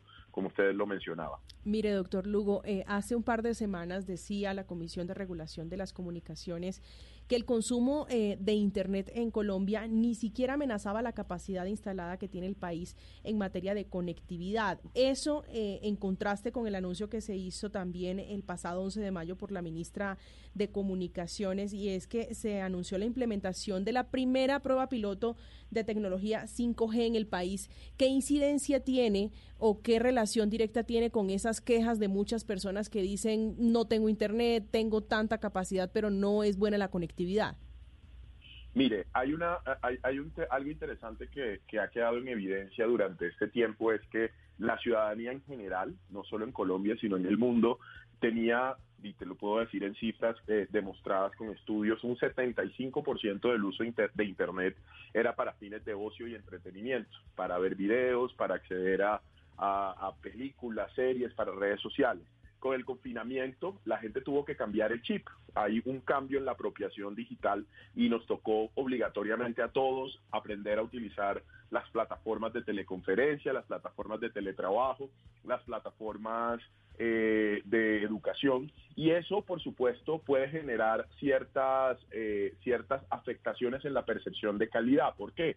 Porque al tiempo que estamos en el hogar están los niños conectados a la plataforma, estamos nosotros conectados a la plataforma de trabajo y pueda que esa concurrencia de pantallas de plataformas afecte un poco la calidad, pero eh, las estadísticas que tanto la Superintendencia de Industria y Comercio como nosotros hemos manejado nos dan cuenta que si bien puede haber esos momentos de afectación de calidad, en términos generales no se ha afectado la calidad del servicio ni la red como tal.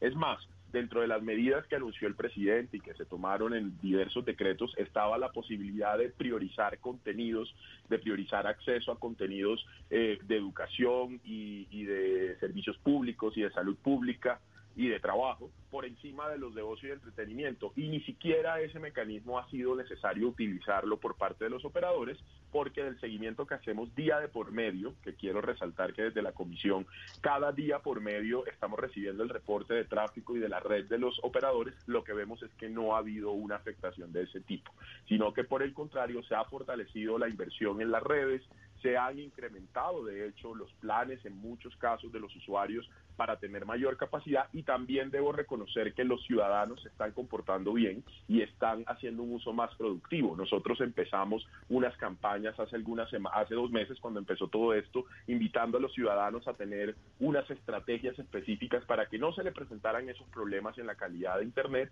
y hemos visto que hay muy buenos resultados. Doctor Lugo, estamos hablando de calidad de Internet, de tráfico, pero hay lugares, como decíamos al inicio, en donde ni siquiera tienen el internet, no tienen los equipos tampoco.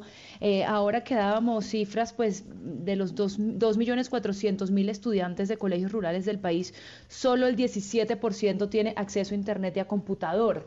Entonces, más allá de la calidad, hablemos de la penetración del internet, cómo se puede hacer o cuáles son los planes para que este aumente.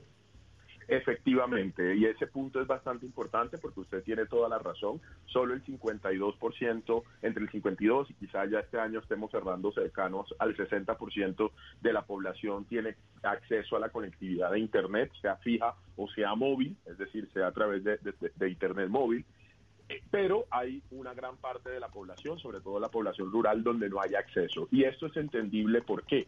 Porque quien presta el servicio de Internet son empresas, son empresas privadas que han ido eh, asumiendo y llegando a los distintos municipios a hacer cobertura, por supuesto, orientados, por un lado, por el modelo de negocio que han montado y por otro lado, por las inversiones que tienen que hacer, que tienen que ver con el uso y acceso al espectro radioeléctrico, que tienen que ver con el despliegue de redes, de fibra, etcétera. Entonces, es un negocio que se ha ido expandiendo, es un servicio que se ha ido expandiendo y lo que nos deja el COVID son varias lecciones. La primera es que sin duda todos los planes que ya desde, desde el gobierno nacional, desde el Estado, desde los incentivos regulatorios se habían previsto, deben acelerarse. Es decir, eh, si, si revisamos algunas de las medidas que ha tomado el gobierno, vemos que se, han, se, redujeron los términos para otorgamiento de licencias para instalación de infraestructura, para lograr esa mayor cobertura. Eh, se están dando incentivos también para aplazar ciertas obligaciones que tienen estas empresas de tal forma que utilicen ese dinero para invertir en más redes en esas zonas. Se le ha dado desde parte del ministerio la orden a los nuevos operadores y a, los operadores que acaban de recibir espectro en diciembre para que lleguen a esas 3.000 nuevas zonas que se les ha otorgado cobertura eh, por parte del gobierno nacional de una manera más rápida. Y de parte de la comisión hemos otorgado y estamos sacando medidas de flexibilización regulatoria, estamos permitiendo eh, temas de simplificación, acabamos, vamos a publicar un sandbox regulatorio precisamente para lograr esa mayor cobertura. Entonces, lo que nos deja esto es la lección de que hay que acelerar estos planes para que la cobertura pueda llegar a todos los rincones. Y un tema muy importante, y aprovecho eh, estos micrófonos, y es que necesitamos que los alcaldes de los 1.120 municipios de este país también tomen las medidas necesarias y aprovechen que están haciendo sus planes de desarrollo para eliminar eh, las barreras que existen hoy al despliegue de infraestructura. Muchos municipios tienen barreras que impiden la instalación de infraestructura y ahí también estamos haciendo una tarea con los alcaldes donde ellos en su autonomía, con sus consejos municipales, deben hacer los cambios respectivos en los planes de ordenamiento territorial y en los planes de desarrollo. Muy bien, pues las lecciones que nos deja el COVID-19 en materia de conectividad, las experiencias y los retos. Doctor Carlos Lugo, muchísimas gracias por su tiempo para los oyentes de Sala de Prensa Blue. Muchísimas gracias a ustedes y estamos aquí para atenderlos. Así llegamos al final de Sala de Prensa Blue. Nos escuchamos el próximo domingo. Andreina, feliz resto de domingo y oyentes. Igual para usted, feliz resto de domingo. Chau, chau. Esto es Sala de Prensa Blue.